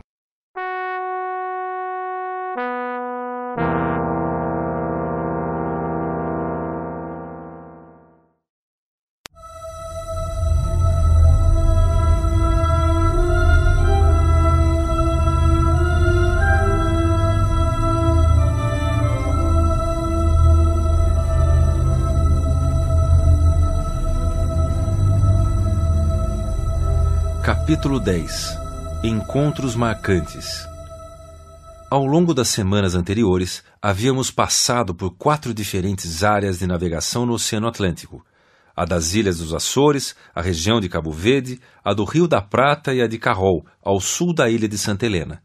Nessa última região, numa noite enluarada, um jorro prateado foi avistado ao longe por Fedular. Era meia-noite. Normalmente, os baleeiros não perseguem animais avistados a essa hora devido à dificuldade provocada pela escuridão. Fedular já havia passado várias noites de vigia no mastro principal tentando avistar baleias, mas foi incisivo naquele momento. Lá está ele a esguichar! Imediatamente, Acabe ordenou que se tomassem providências para a perseguição. Sua perna de marfim ressoava com energia no convés. Cada passo daquela perna morta parecia o ruído de uma pancada num caixão de defunto. No entanto, nada foi possível encontrar naquela noite. Assim, o jorro da meia-noite já estava quase esquecido quando, alguns dias depois, a mesma hora foi avistado novamente. Todos pudemos vê-lo ao longe. Mais uma vez, desfraldamos todas as velas para alcançá-lo, mas ele logo desapareceu, como se nunca tivesse existido. A partir de então, quase todas as noites, refletindo o luar ou o brilho das estrelas, podíamos ver aquele jorro que nos atraía e escapava indefinidamente, a tal ponto que quase nem prestávamos mais atenção nele. Muitos marinheiros do Pequod, supersticiosos como a maioria dos colegas de profissão, juravam que era Moby Dick. Alguns acrescentavam que o grande cachalote branco estava nos atraindo traiçoeiramente cada vez para mais longe, onde poderia nos atacar de repente, destruindo-nos longe de qualquer terra civilizada. Quando dobramos o cabo da Boa Esperança, os ventos uivantes faziam nosso navio subir e descer nas ondas imensas. No entanto, o ambiente se tornava mais sombrio e a água parecia mais espessa. Estranhas formas corriam na superfície à nossa frente. Eram corvos do mar, que em seguida subiam para se instalar enfileirados nos mastros. Cabo da Boa Esperança? Pois acho que o nome antigo, Cabo das Tormentas, dado pelo navegante português Bartolomeu Dias, era realmente o mais adequado. Os peixes e as aves daquele oceano pareciam criaturas condenadas, percorrendo o ar escuro em que não se via o horizonte sem conseguir encontrar refúgio em terra. À noite, ainda avistávamos de vez em quando o jorro prateado. Acabe quase não falava mais, nem com os imediatos. Ficava horas a fio a perscrutar a distância, com a perna de marfim apoiada no orifício habitual. Os marinheiros que normalmente ficavam na proa, enxotados pelas ondas enormes, passaram a ficar alinhados junto às amuradas laterais. Seguimos para sudeste do cabo, quando próximo às longínquas ilhas Crozet, surgiu à nossa frente um grande veleiro, o Albatroz. É sempre uma sensação estranha encontrar um baleeiro que está há muito tempo distante de seu país. O Albatroz já levava quatro anos de viagem. A aparência dos marinheiros de barbas compridas, com as roupas rotas e remendadas muitas vezes, somada ao aspecto do navio, com os costados da cor da ferrugem, as vergas das velas e as cordas brancas, cobertas de geada, tudo aquilo dava a impressão de um navio soturno, espectral, povoado por homens desamparados. De repente ouviu-se uma voz vinda do nosso passadiço. Ô, oh, do navio! Por acaso viram o cachalote branco? No entanto, quando o outro capitão colocava o falante diante da boca para responder, o instrumento caiu de sua mão para a água do mar. Ele ainda tentou gritar alguma coisa, mas não conseguíamos ouvir enquanto o vento ia afastando o navio deles do nosso. Acabe gesticulou como se fosse ordenar que um bote fosse baixado para ir até o albatroz, mas o mar agitado impediria a aproximação pelo silêncio dos nossos marinheiros, logo percebi que achavam que o acidente com o falante acontecera só por causa da referência à grande baleia. Acabe colocou novamente seu próprio falante diante da boca e gritou para os do albatroz: do navio! Somos o Pecode e vamos dar a volta ao mundo! Digam a quem encontrarem que a correspondência para nós deve ser enviada ao Oceano Pacífico! Daqui a três anos, se ainda não tivermos voltado, mandem escrever para. Nesse momento, os cardumes de peixes pequenos que nadavam junto ao costado do pecode foram se afastando para se alinhar ao lado do albatroz. Acabe apenas disse, olhando para a água: Então quer dizer que estão fugindo de mim? Tripulação, mantenham o leme erguido! Vamos dar a volta ao mundo! Algumas semanas depois de termos encontrado o albatroz, cruzamos com outro navio baleeiro, o Town Ho, que voltava para casa depois de um longo período pescando no mar. Além de tratar de outros assuntos, a tripulação nos deu notícias seguras sobre a localização de Moby Dick nas semanas anteriores. Tendo conhecimento de algumas tragédias causadas pelo grande cachalote branco aos que tinham ousado tentar persegui-lo, aqueles marinheiros haviam preferido deixá-lo em paz. Seguimos para Nordeste, a partir das Ilhas Crozet, e demos numa região do mar coberta de plâncton, um aglomerado de minúsculas substâncias marinhas. A principal delas é um pequeno camarão, o krill, e constitui o principal alimento das baleias verdadeiras. Já os cachalotes se alimentam também de animais maiores, como lulas e até tubarões. Logo no segundo dia, vimos uma grande quantidade de baleias que nadavam tranquilamente, com as imensas mandíbulas abertas, usando a barbatana da boca para separar o plâncton da água, que escorria pelas beiradas. Não se assustaram com a nossa presença, até parece que sabiam que o Pequod era um navio especializado em cachalotes e iria deixá-las em paz. Nossa rota prosseguia, vagarosa, em meio ao plâncton, na direção da ilha de Java. Um dia, em meio à tranquilidade daquele mar, um grande corpo branco se ergueu na superfície, reluzente ao sol da manhã, e logo tornou a mergulhar.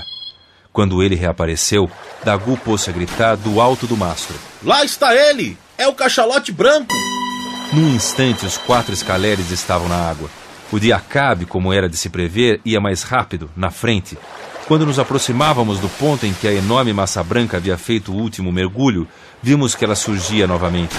Ficamos espantados ao perceber que, em vez de um cachalote, aquilo era um imenso corpo carnudo que parecia ter mais de 100 metros de comprimento e largura, a flutuar, com um grande número de tentáculos se enrolando e desenrolando como um ninho de cobras. Parecia querer pegar qualquer coisa que cruzasse seu caminho.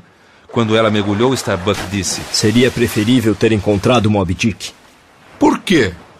perguntou Flask. Isso é uma lula gigante. Poucos marinheiros voltaram para contar que encontraram esse animal. Em silêncio, Acabe virou o bote, seguido por todos os outros, e voltamos para o navio. Já a bordo, Kikeg disse uma coisa bem diferente da opinião de Starbuck.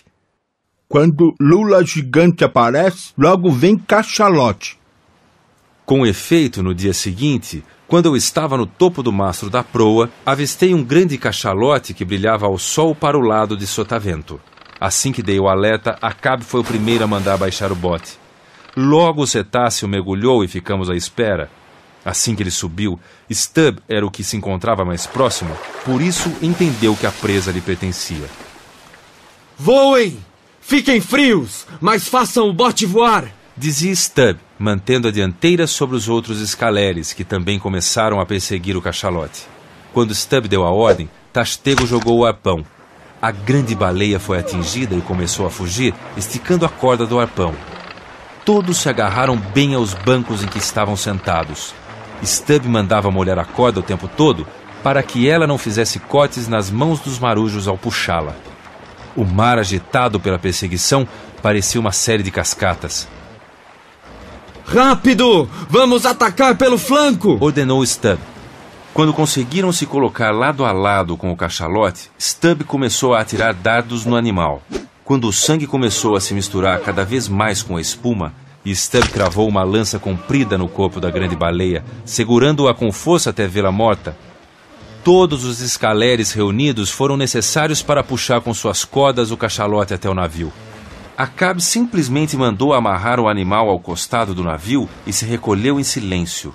Aquela quietude contrastava com sua animação ao iniciar a perseguição. Ele parecia lembrar, com tristeza, que o cachalote que verdadeiramente lhe interessava caçar, Moby Dick, ainda estava em algum lugar dos mares.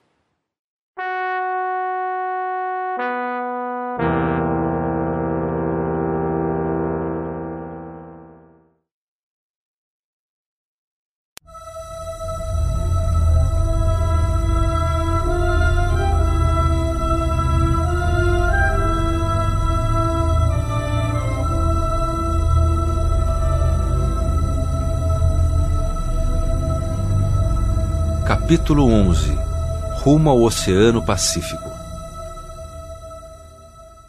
Stubb apreciava muito a carne de baleia. Assim, naquela noite, o segundo imediato não quis se deitar sem antes comer um filé do cachalote que havia caçado. Enquanto ele comia seu bife, lá embaixo começava um outro banquete, o dos tubarões. Tendo descoberto a carne fresca que estávamos rebocando, uma boa quantidade desses açougueiros dos mares já se havia juntado para, saltando sobre o corpo da grande baleia, abocanhar belos pedaços. Alguém poderia perguntar quem seriam os autênticos açougueiros e os verdadeiros tubarões?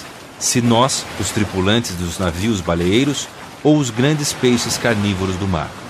Normalmente, as baleias eram recolhidas a bordo e retalhadas em seguida.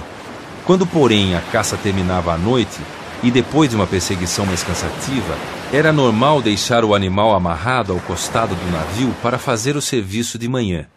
Em mares em que havia muitos tubarões, no entanto, se a baleia fosse deixada fora a noite toda, pela manhã só se encontraria seu esqueleto, polido pelos dentes vorazes dos peixes. Por isso, quando Stubb terminou sua refeição, depois de termos passado um bom tempo a ouvir a balbúrdia dos tubarões, que Keg e um companheiro colocaram as plataformas para fora, suspensas ao lado da murada. De lá, desceram lanternas para iluminar as águas. Os tubarões ficaram alvoroçados.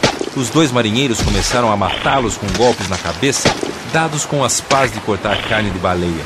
Os outros cações ficaram ainda mais encarniçados e puseram-se a devorar com ferocidade crescente os companheiros mortos. Os que estavam feridos chegavam até se encurvar para comer as próprias vísceras, que pareciam sair várias vezes do mesmo corpo para entrar outra vez pela boca.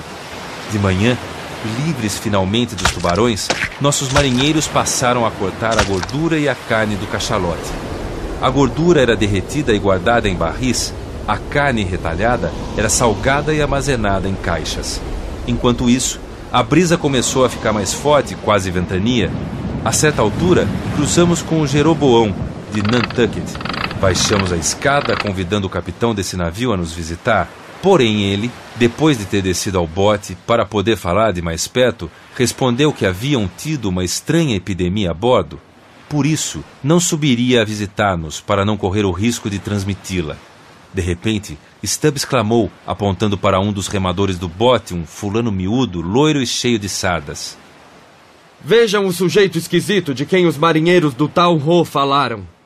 Ele estava se referindo a uma história contada pelos tripulantes do outro navio sobre um fanático religioso que havia praticamente dominado Jeroboão.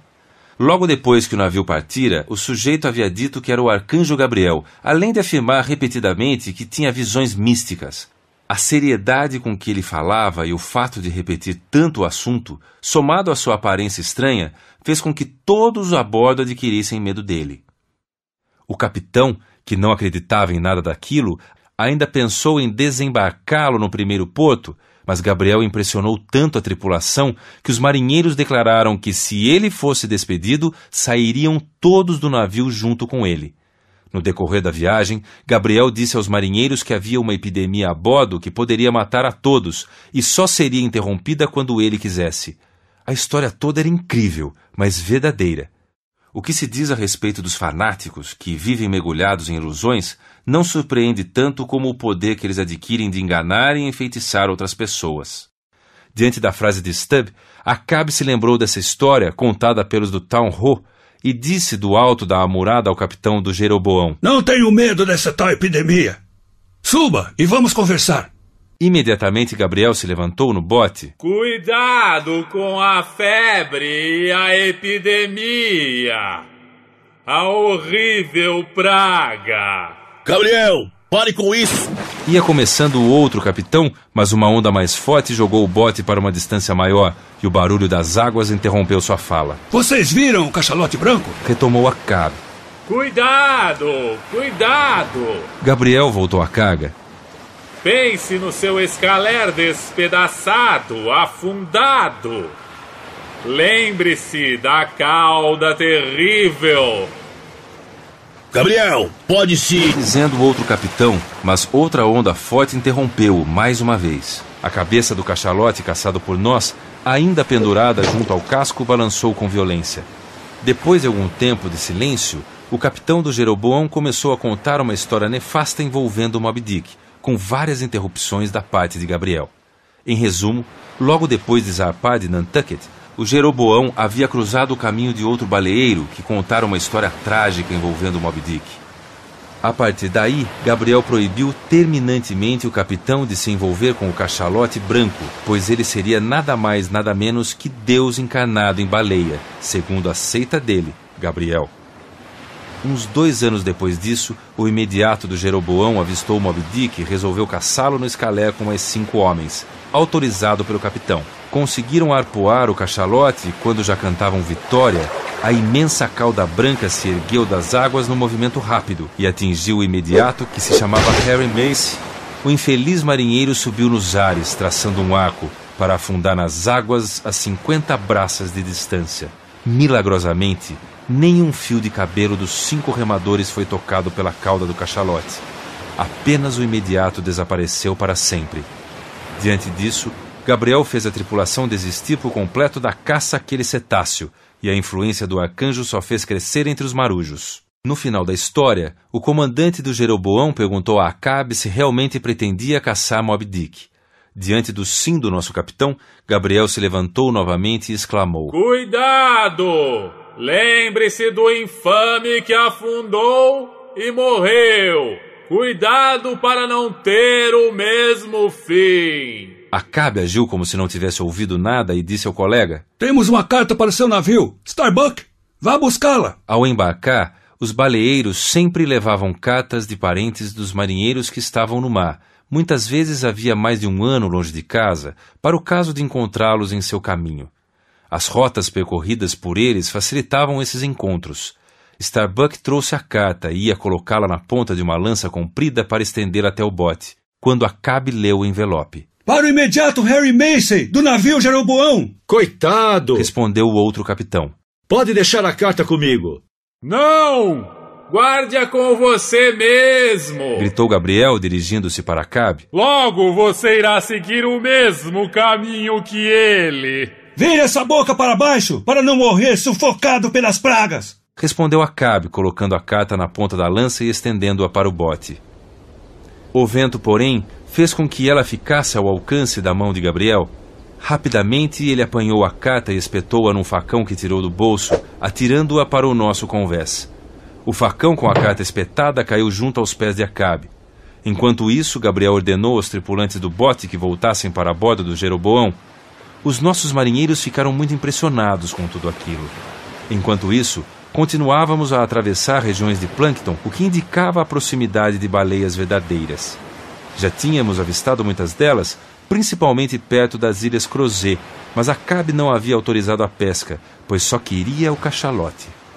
Agora, porém, que tínhamos aquela enorme cabeça presa no costado, o capitão permitiu que uma baleia verdadeira fosse capturada. Aquele bruxo amarelo que é Fedulá parece saber tudo sobre feitiços. Contou Stubb a Flask. Ele me disse que um navio nunca afunda se tiver uma cabeça de cachalote amarrada a este bordo e outra de baleia verdadeira suspensa a bom bordo. Em pouco tempo, Stubb e Flask conseguiram alcançar a baleia, e a maior parte do produto obtido com ela seria incorporado ao lucro que ambos poderiam ter com a viagem. Logo, com as duas cabeças penduradas, o Pequod parecia um burro a carregar dois cestos pesados, um de cada lado. Passado algum tempo mais de navegação, encontramos o baleeiro alemão Jungfrau, que significa virgem. Subindo a bordo do Pequod, o capitão Derek, do outro navio, veio nos pedir azeite, pois ainda não haviam conseguido pegar nenhuma baleia e não tinham mais desse líquido precioso para a alimentação e a iluminação. Enquanto ele estava conversando com Acabe, avistou-se um grupo de oito baleias e os escaleres de ambos os navios foram baixados para persegui-las. Os nossos eram mais rápidos e conseguimos apuar o único cetáceo do grupo que foi possível pescar, um cachalote. Porém, para surpresa de todos, o animal começou a afundar assim que foi atingido. Aquilo era totalmente inusitado, pois normalmente o cachalote capturado flutua com bastante leveza.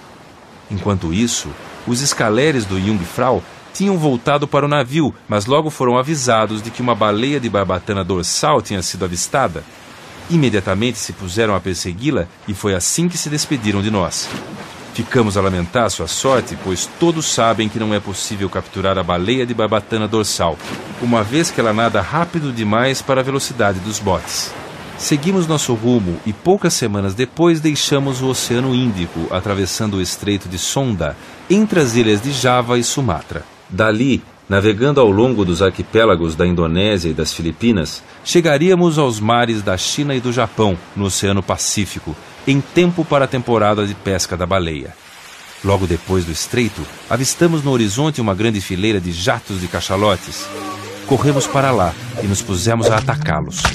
Capturamos apenas um. Os outros escaparam. Entre eles, um ainda ficou bastante ferido, mas logo voltaríamos a encontrá-lo. Uma semana ou duas depois disso, navegando vagarosamente naqueles mares calmos entre as ilhas, demos com um navio baleeiro francês, o Bouton de Rose, botão de rosa. Um mau cheiro incrível vinha dele. Tinham pescado, já morto, o cachalote ferido por nós na última caçada. Porém, ainda não haviam tido tempo de retalhar o animal para recolher o óleo. Pelo tamanho do cachalote, é fácil imaginar o imenso fedor que ele exalava. A maioria dos baleeiros se recusa a capturar animais encontrados assim, cadáveres a boiar e fáceis de capturar, tanto mais que a qualidade do óleo já deteriorado é bastante inferior. Stubb jurou que estava reconhecendo a sua pá de cortar carne de baleia cravada no dorso do cachalote. Concordamos em que o botão de rosa devia ter bastante dificuldade para caçar baleia fresca, já que pegavam os restos dos outros. Quando nos aproximamos, prendendo o nariz com os dedos e respirando pela boca, a primeira pergunta de Acabe a eles foi: Por acaso viram o cachalote branco? Mob Dick? Era engraçado ver a tripulação do outro navio, todos com o nariz amarrado ou enfiado numa espécie de saco pequeno. Além disso, era claro que aqueles franceses estavam todos de muito mau humor. O capitão deles não estava à vista, mas um imediato respondeu: Não! Nunca ouvimos falar nesse tal cachalote branco. Stubb aproveitou para dar conselhos. Ei, botão de rosa! Vocês não sabem que é desperdício tentar extrair o óleo de uma baleia nessas condições? Esse cachalote já está tão murcho que não deve dar nenhuma caneca que se aproveite. Nós sabemos muito bem disso, respondeu o outro. Mas o nosso capitão não quer acreditar. Ele era fabricante de perfume antes.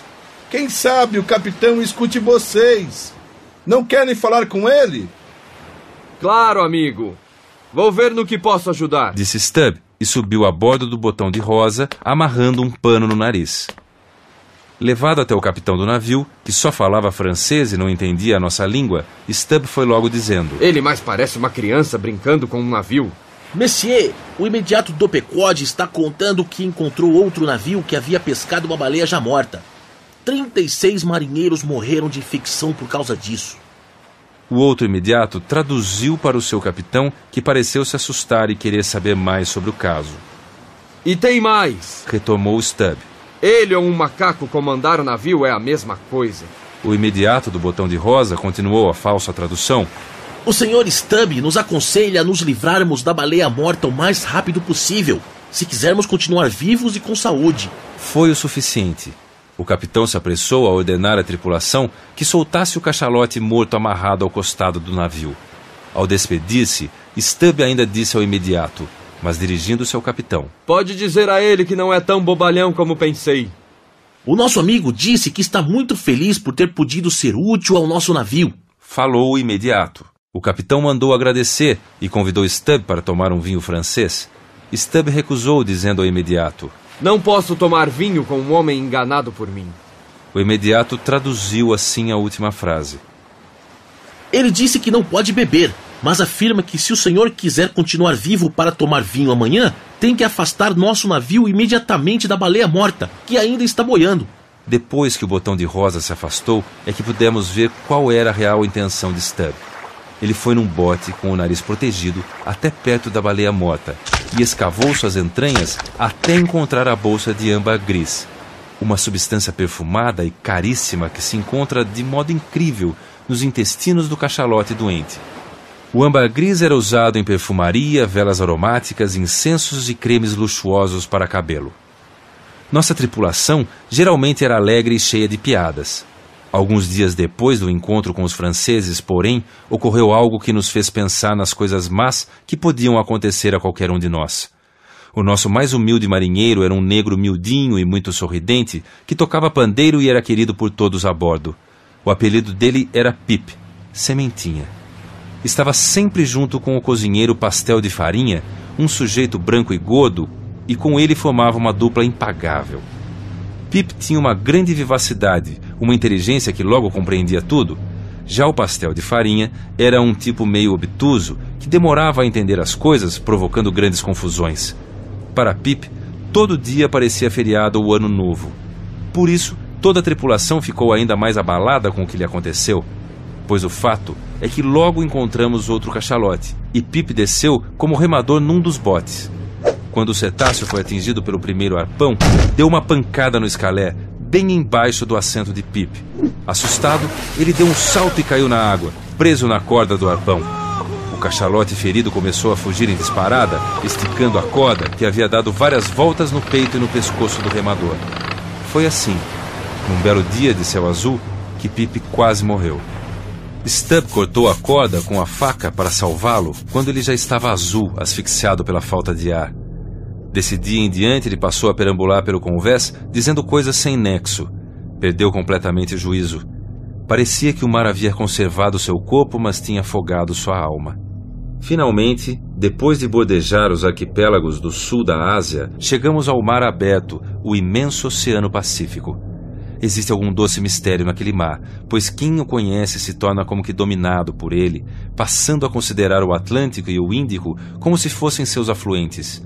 O Pacífico parece o coração do mundo, a pulsar com as marés.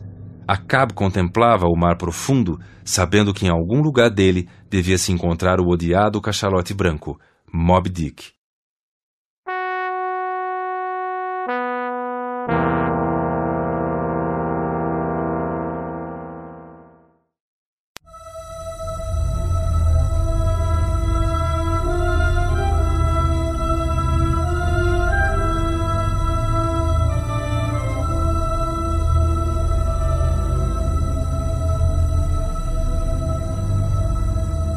Capítulo 12 Cada vez mais próximo. Naquela região do Oceano Pacífico, pudemos encontrar vários outros navios baleeiros. O primeiro deles foi o Bachelor, solteiro, de Nantucket, que começava a voltar para casa com os porões e o convés repletos de barris de óleo. Enquanto outras embarcações tinham dificuldade em encontrar e pescar um só peixe que fosse naquela mesma área, o Bachelor havia sido extremamente bem sucedido.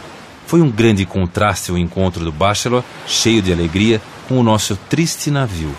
O capitão Acabe fez a pergunta habitual: Viram o grande cachalote branco? Não, só ouvimos falar nele. Mas não acredite nessas histórias. Não leve o bicho a sério. Estamos abarrotados. Venha comemorar conosco. Que excesso de autoconfiança o desse idiota. Comentou Acabe em voz baixa, depois respondeu: você está abarrotado e voltando. Eu ainda estou vazio e indo. Siga o seu caminho, que eu sigo o meu. Adeus!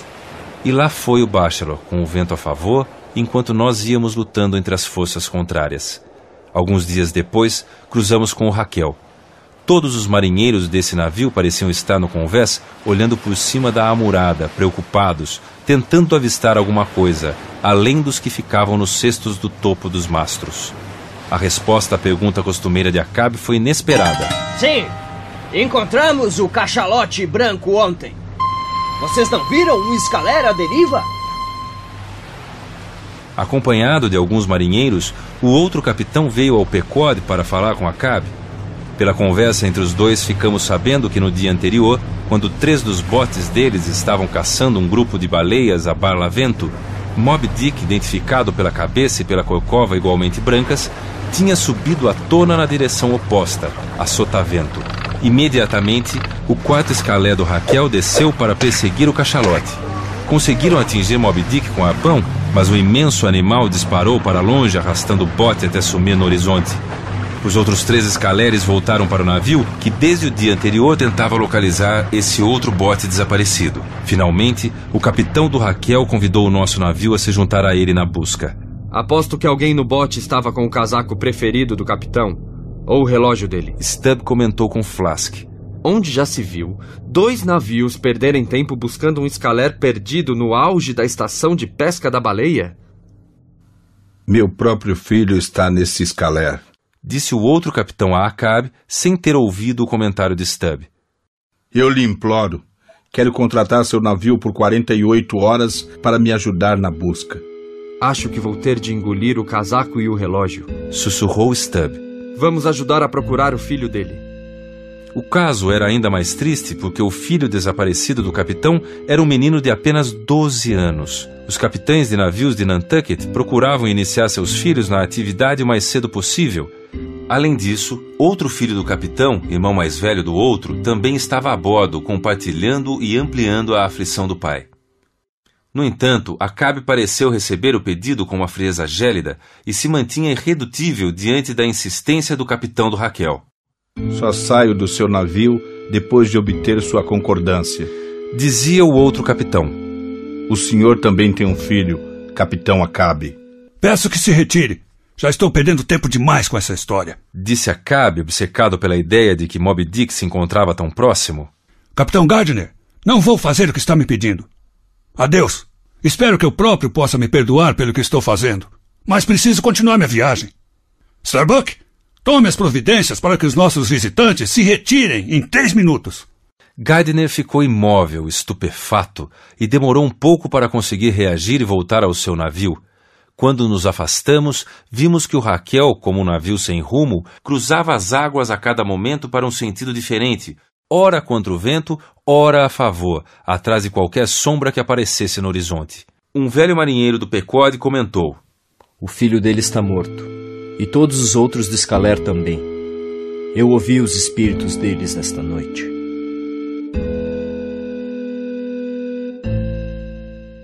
Nos dias seguintes, Acabe parecia cada vez mais agitado, mas nem sinal de Moby Dick.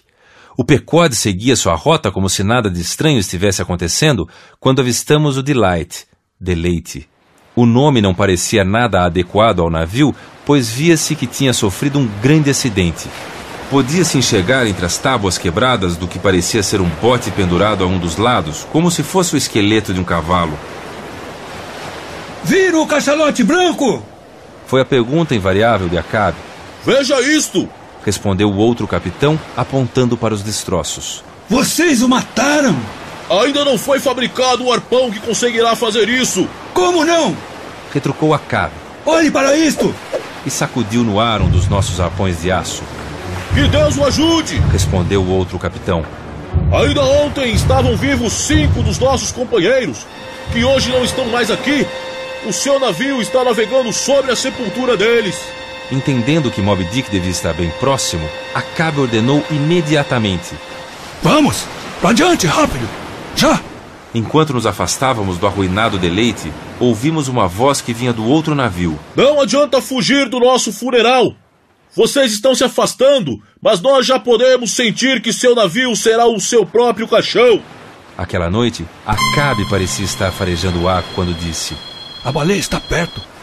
Logo, todos sentimos aquele cheiro peculiar que às vezes os cachalotes exalam a grande distância. Pela manhã, o capitão Acabe mandou fazer todos os preparativos para uma grande perseguição, mas ninguém avistava nada lá de cima. Ele ordenou, então, que o transportassem para o topo do mastro mais alto. Antes de chegar lá, porém, gritou: Lá está ele esguichando! A corcova branca! É Moby Dick! Os três vigias gritaram logo em seguida, ao mesmo tempo. O cachalote branco estava a quilômetro e meio de distância. Acabe continuou. Fui eu quem viu primeiro! A moeda é minha! Aprontem os botes! Starbuck fica cuidando do navio! Prepare-se! Vamos remar contra o vento! Num instante, todos os escaleres, menos o de Starbuck, foram baixados. O de Acabe ia na frente, com Fedulá fazendo caretas assustadoras. Lá na frente, o cachalote deslizava calmo e sedutor. Depois de algum tempo, mergulhou, abanando com a cauda como se nos desse um adeus ou um aviso. Os três botes ficaram a flutuar, aguardando a volta de Moby Dick à superfície. As aves marinhas permaneciam a voejar em volta de nós. Esperávamos que o cachalote demorasse algum tempo lá embaixo, mas de repente os pássaros começaram a se agitar enquanto o mar formava ondas. Acabe tentou enxergar alguma coisa entre as águas até que viu a mancha branca que subia velozmente. A princípio não parecia maior que um gato, mas logo se viu a imensa mandíbula, a enorme boca aberta de Moby Dick. Acabe mandou girar o bote de modo a colocar a proa de frente para o cachalote. Moby Dick, porém, usando a inteligência maligna que lhe atribuíam, virou-se também de modo que praticamente abocanhou a proa ao subir, espetando um remo com os dentes a um palmo da cabeça de Acabe e mais alto que ele. Fedulá parecia calmo, mas seus tripulantes se amontoaram apavorados na popa do escalé. O cachalote branco sacudiu a madeira do bote como um gato a brincar com o rato que caçou. Com a proa quase dentro da boca de Moby Dick, era impossível usarmos o arpão. Como o cachalote mantinha o corpo dentro da água, os outros botes não conseguiam achar a posição adequada para atirar. Furioso, Acabe tentou desprender com as próprias mãos o bote da mandíbula do inimigo, quase deslizou para dentro da enorme boca, mas caiu para o lado direto no mar. A mandíbula se soltou, mas voltou a bater com força, partindo o bote ao meio.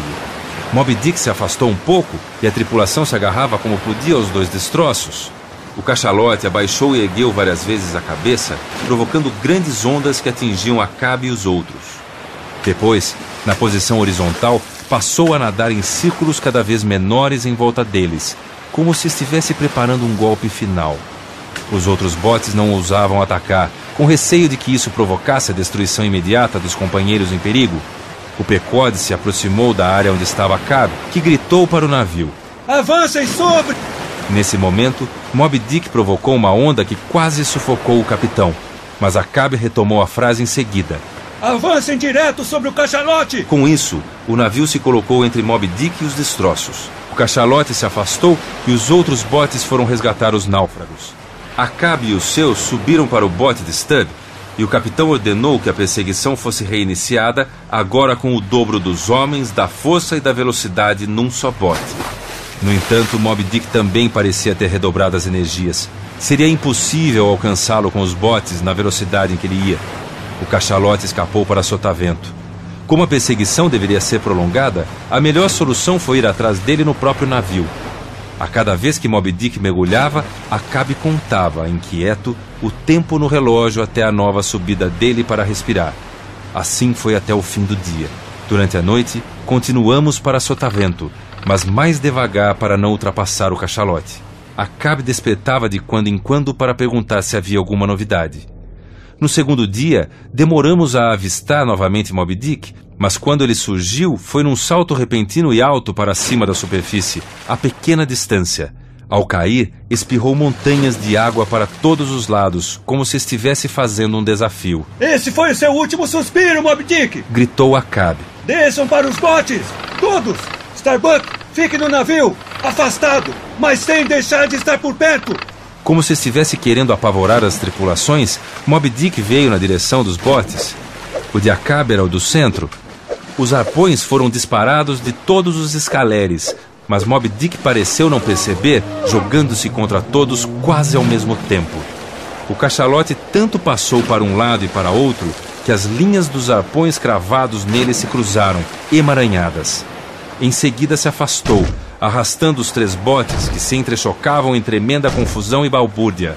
Acabe, que gritava mais alto que todos os outros juntos, cortou os cabos embaraçados, soltando sua poeira. Moby Dick jogou o bote coisa. de Flask contra o de Stubb, como se fossem duas casquinhas e mergulhou a toda. Flask. Os marinheiros das duas tripulações giravam na água, dobrando as pernas Cuidado. para escapar a possíveis mordidas, quando de repente o bote de Acabe subiu no ar, como se puxado por cordas invisíveis. Subindo como uma flecha, Moby Dick tinha acertado com a cabeça o fundo do barco, que voou girando até cair emborcado. Acabe e os outros lutaram para sair de debaixo do bote. Ao sentir os fragmentos dos barcos, Moby Dick batia neles para os lados com a cauda e assim se afastou, como se tivesse acabado de cumprir seu dever. O Pequod se aproximou e fez o salvamento. Muitos marinheiros estavam contundidos, com ombros deslocados, tornozelos torcidos e outros problemas, mas como no dia anterior, parecia que estavam todos vivos. Quando Acabe agarrado à metade que sobrara de seu bote foi ajudado a subir, todos os olhares se voltaram para ele. Quase nada mais restava a não ser uma lasca de sua perna de marfim. Espero que não tenha quebrado nenhum osso, disse Stubb, preocupado. Mesmo que tivesse quebrado, eu estaria intacto. Foi a resposta de Acabe.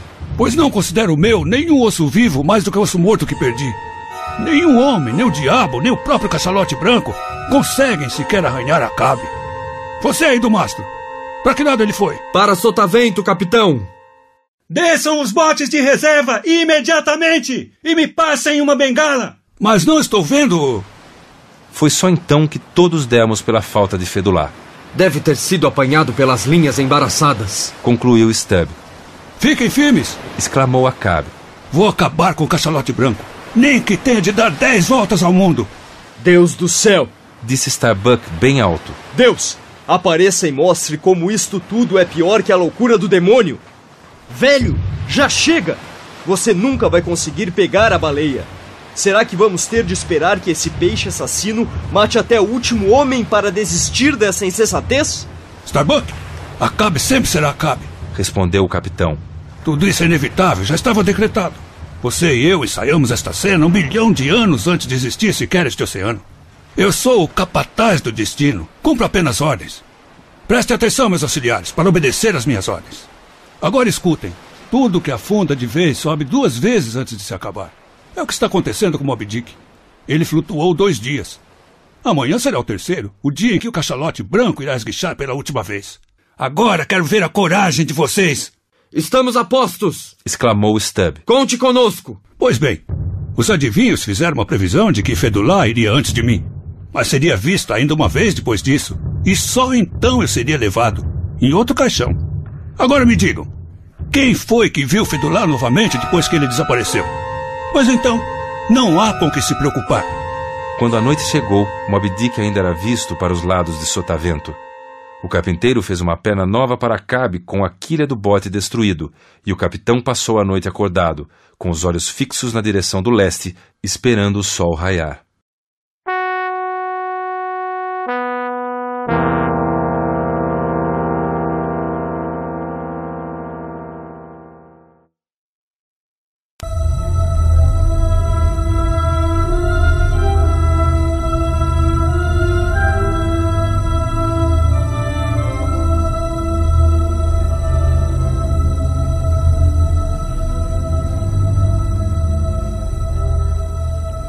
Capítulo 13 O Encontro Final O terceiro dia amanheceu com um clima fresco e agradável.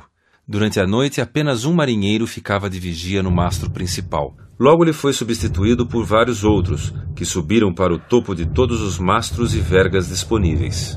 Já viram algo? Perguntou Acabe, mas o cachalote ainda não tinha aparecido. Que bela manhã! Continuou ele. O primeiro dia do mundo não deve ter sido melhor que este. Mas isso faz a gente pensar. E Acabe não está aqui para pensar. Acabe só sente. Este mesmo vento que empurra o navio é que sopra minha alma para frente. O tempo passava e nada de Moby Dick. Ao meio-dia, Acabe ordenou que o erguessem até o topo do mastro principal. Uma hora depois, ele avistou ao longe o jato, o esguicho do cachalote, e em seguida ouviram-se três gritos dos vigias dos mastros maiores. Deus me proteja, pensou Starbuck. Mas já estou sentindo os ossos úmidos dentro de mim, molhando minha carne por dentro. Sinto que desobedeço a Deus quando obedeço a Cabo. Preso por cordas, o capitão foi baixado para o convés. Num instante, os botes estavam na água. Tubarões! Volte, capitão! Gritou alguém de bordo, mas Acabe não ouviu. Na verdade, um bando de tubarões saíra de debaixo do navio e começara a acompanhar o escalé de Acabe, mordiscando as pontas dos remos sem se preocupar com os outros botes. Moby Dick havia submergido. Depois de algum tempo, a água em redor começou a subir, primeiro devagar, em círculos, depois subitamente como se uma montanha de neve rompesse a superfície. Com um grande estardalhaço, arrastando vários arpões, lanças e cordas presos à cabeça e ao corpo, Moby Dick parecia enfurecido. O cachalote branco avançou para os botes, agitando a cauda entre eles. Os escaleres dos imediatos ficaram danificados, mas Moby Dick deixou-o de Acabe ileso. Quando o grande cetáceo se virou para atacar de novo, pôde-se ver uma cena horrível. Amarrado pelas cordas embaraçadas em torno de Moby Dick, estava o corpo de Fedulá, bastante ferido. Com os olhos bem abertos, ele parecia olhar fixamente para o velho Acabe.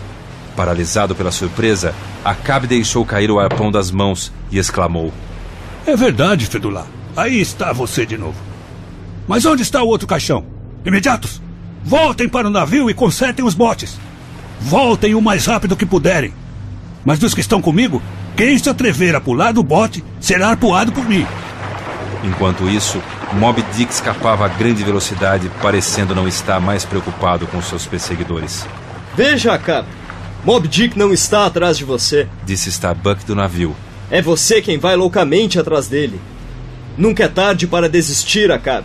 O capitão aproximou seu bote do navio e respondeu ordenando que Starbuck o seguisse a uma distância adequada. Enquanto isso, os outros dois botes eram erguidos pela beirada do Pequod. Os arpoadores, Kikeg, Tastego e Dagu, subiram para os mastros de vigia. Ao ouvir as marteladas dos imediatos Stubb e Flask, que fixavam novos pregos nos escaleres, Acabe sentiu-se como se um prego estivesse sendo martelado bem no seu coração. Talvez cansado pelos três dias seguidos de caça, ou talvez pela astúcia de preparar alguma armadilha, o fato é que Moby Dick passou a reduzir a velocidade, permitindo a aproximação. Os tubarões que acompanhavam Acabe mordiam os remos com mais força, tirando lascas deles. Quando o bote do capitão chegou bem ao lado de Moby Dick, o cachalote agiu como se não estivesse percebendo nada, como se não fosse com ele. Então, Moby Dick soltou vários esguichos de água para cima, e Acabe ficou envolto pela neblina que a água borrifada criou em redor. Aproveitando o momento, o capitão Acabe jogou seu arpão contra Moby Dick, soltando uma praga ao mesmo tempo. O cachalote branco foi atingido e imediatamente deu uma forte sacudida na corda que o prendia, quase virando o bote. Três dos marinheiros caíram na água. Dois deles conseguiram voltar para junto do escalé e se agarraram nos costados, mas o terceiro ficou para trás, à deriva. Quanto a Cab, permaneceu firme a bordo, agarrado à proa. Em seguida, Moby Dick saiu em disparada pelo mar agitado, com o arpão de Acabe firmemente enterrado em sua carne. O puxão que o cachalote deu, no entanto, foi tão forte que a corda se rompeu. Alguma coisa arrebentou dentro de mim! exclamou Acabe. Vamos, marinheiros! Continuem o ataque! Moby Dick se virou e deu com o pecode que avançava naquela direção. Talvez o cachalote tenha entendido que o navio, pelo tamanho, era o maior inimigo a combater e se virou com a queixada torta aberta na direção da proa. Estou cego! Gritava Acabe. Já é noite! Salvem o navio! Quando os remadores faziam força para virar o bote, duas pranchas da proa se quebraram, tirando a estabilidade do barco. Os marinheiros que estavam no navio pareciam enfeitiçados de olhos fixos no cachalote. A sólida cabeça do animal se chocou com a proa do lado de estibordo. Todo o navio estremeceu, alguns marinheiros caíram no chão. A água começou a entrar pelo buraco feito no casco por Moby Dick. Estou vendo de novo! O Pecode é o segundo caixão! gritou Acabe. Moby Dick mergulhou por baixo do navio que começava a afundar e surgiu do outro lado da proa, perto do bote do capitão. Cachalote amaldiçoado que destrói tudo e não conquista nada! Continuava ele a gritar. Minha maior grandeza é minha maior dor. Vou continuar a persegui-lo, mas preso a ele. Tome mais esta! E atirou outro arpão. Moby Dick, novamente ferido, saiu em velocidade desabalada, desenrolando a corda. Acabe tentou segurá-la, mas ela se enrolou em seu pescoço e o capitão foi puxado para a água antes que alguém pudesse tentar fazer alguma coisa. O laço final da corda se soltou da arpoeira e foi também para debaixo da água, chicoteando um remador para fora do bote. Só então os marinheiros do escalé se deram conta. Meu Deus! Onde está ele? O navio! Onde Meu está? Deus, onde está O ele? navio? A essa altura, só os mastros mais altos ainda apareciam fora da água. Os três arpoadores, como que cumprindo um dever, afundavam imóveis agarrados a eles. Formaram-se então círculos concêntricos na água, arrastando para o fundo tudo o que flutuava: remos, pedaços de madeira, instrumentos e objetos de bordo, juntamente com os marinheiros agarrados a eles. Pequenas aves voltejavam agitadas sobre a espuma que se formava ao final de tudo, e logo depois tudo voltou ao normal. O mar profundo continuou a ondular como fazia há mais de cinco mil anos.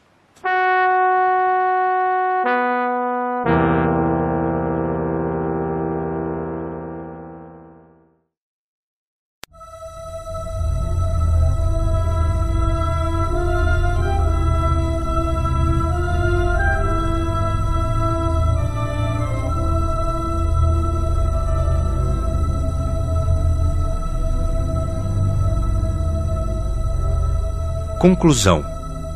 Mas como foi possível contar essa história? Não morreram todos? Não se encerrou tudo? O fato é que alguém sobreviveu. Quis o destino que fosse eu o poupado. Depois que Fedulá desapareceu e Acabe tomou o lugar do arpoador no bote, fui o escolhido para ser o primeiro marinheiro da proa.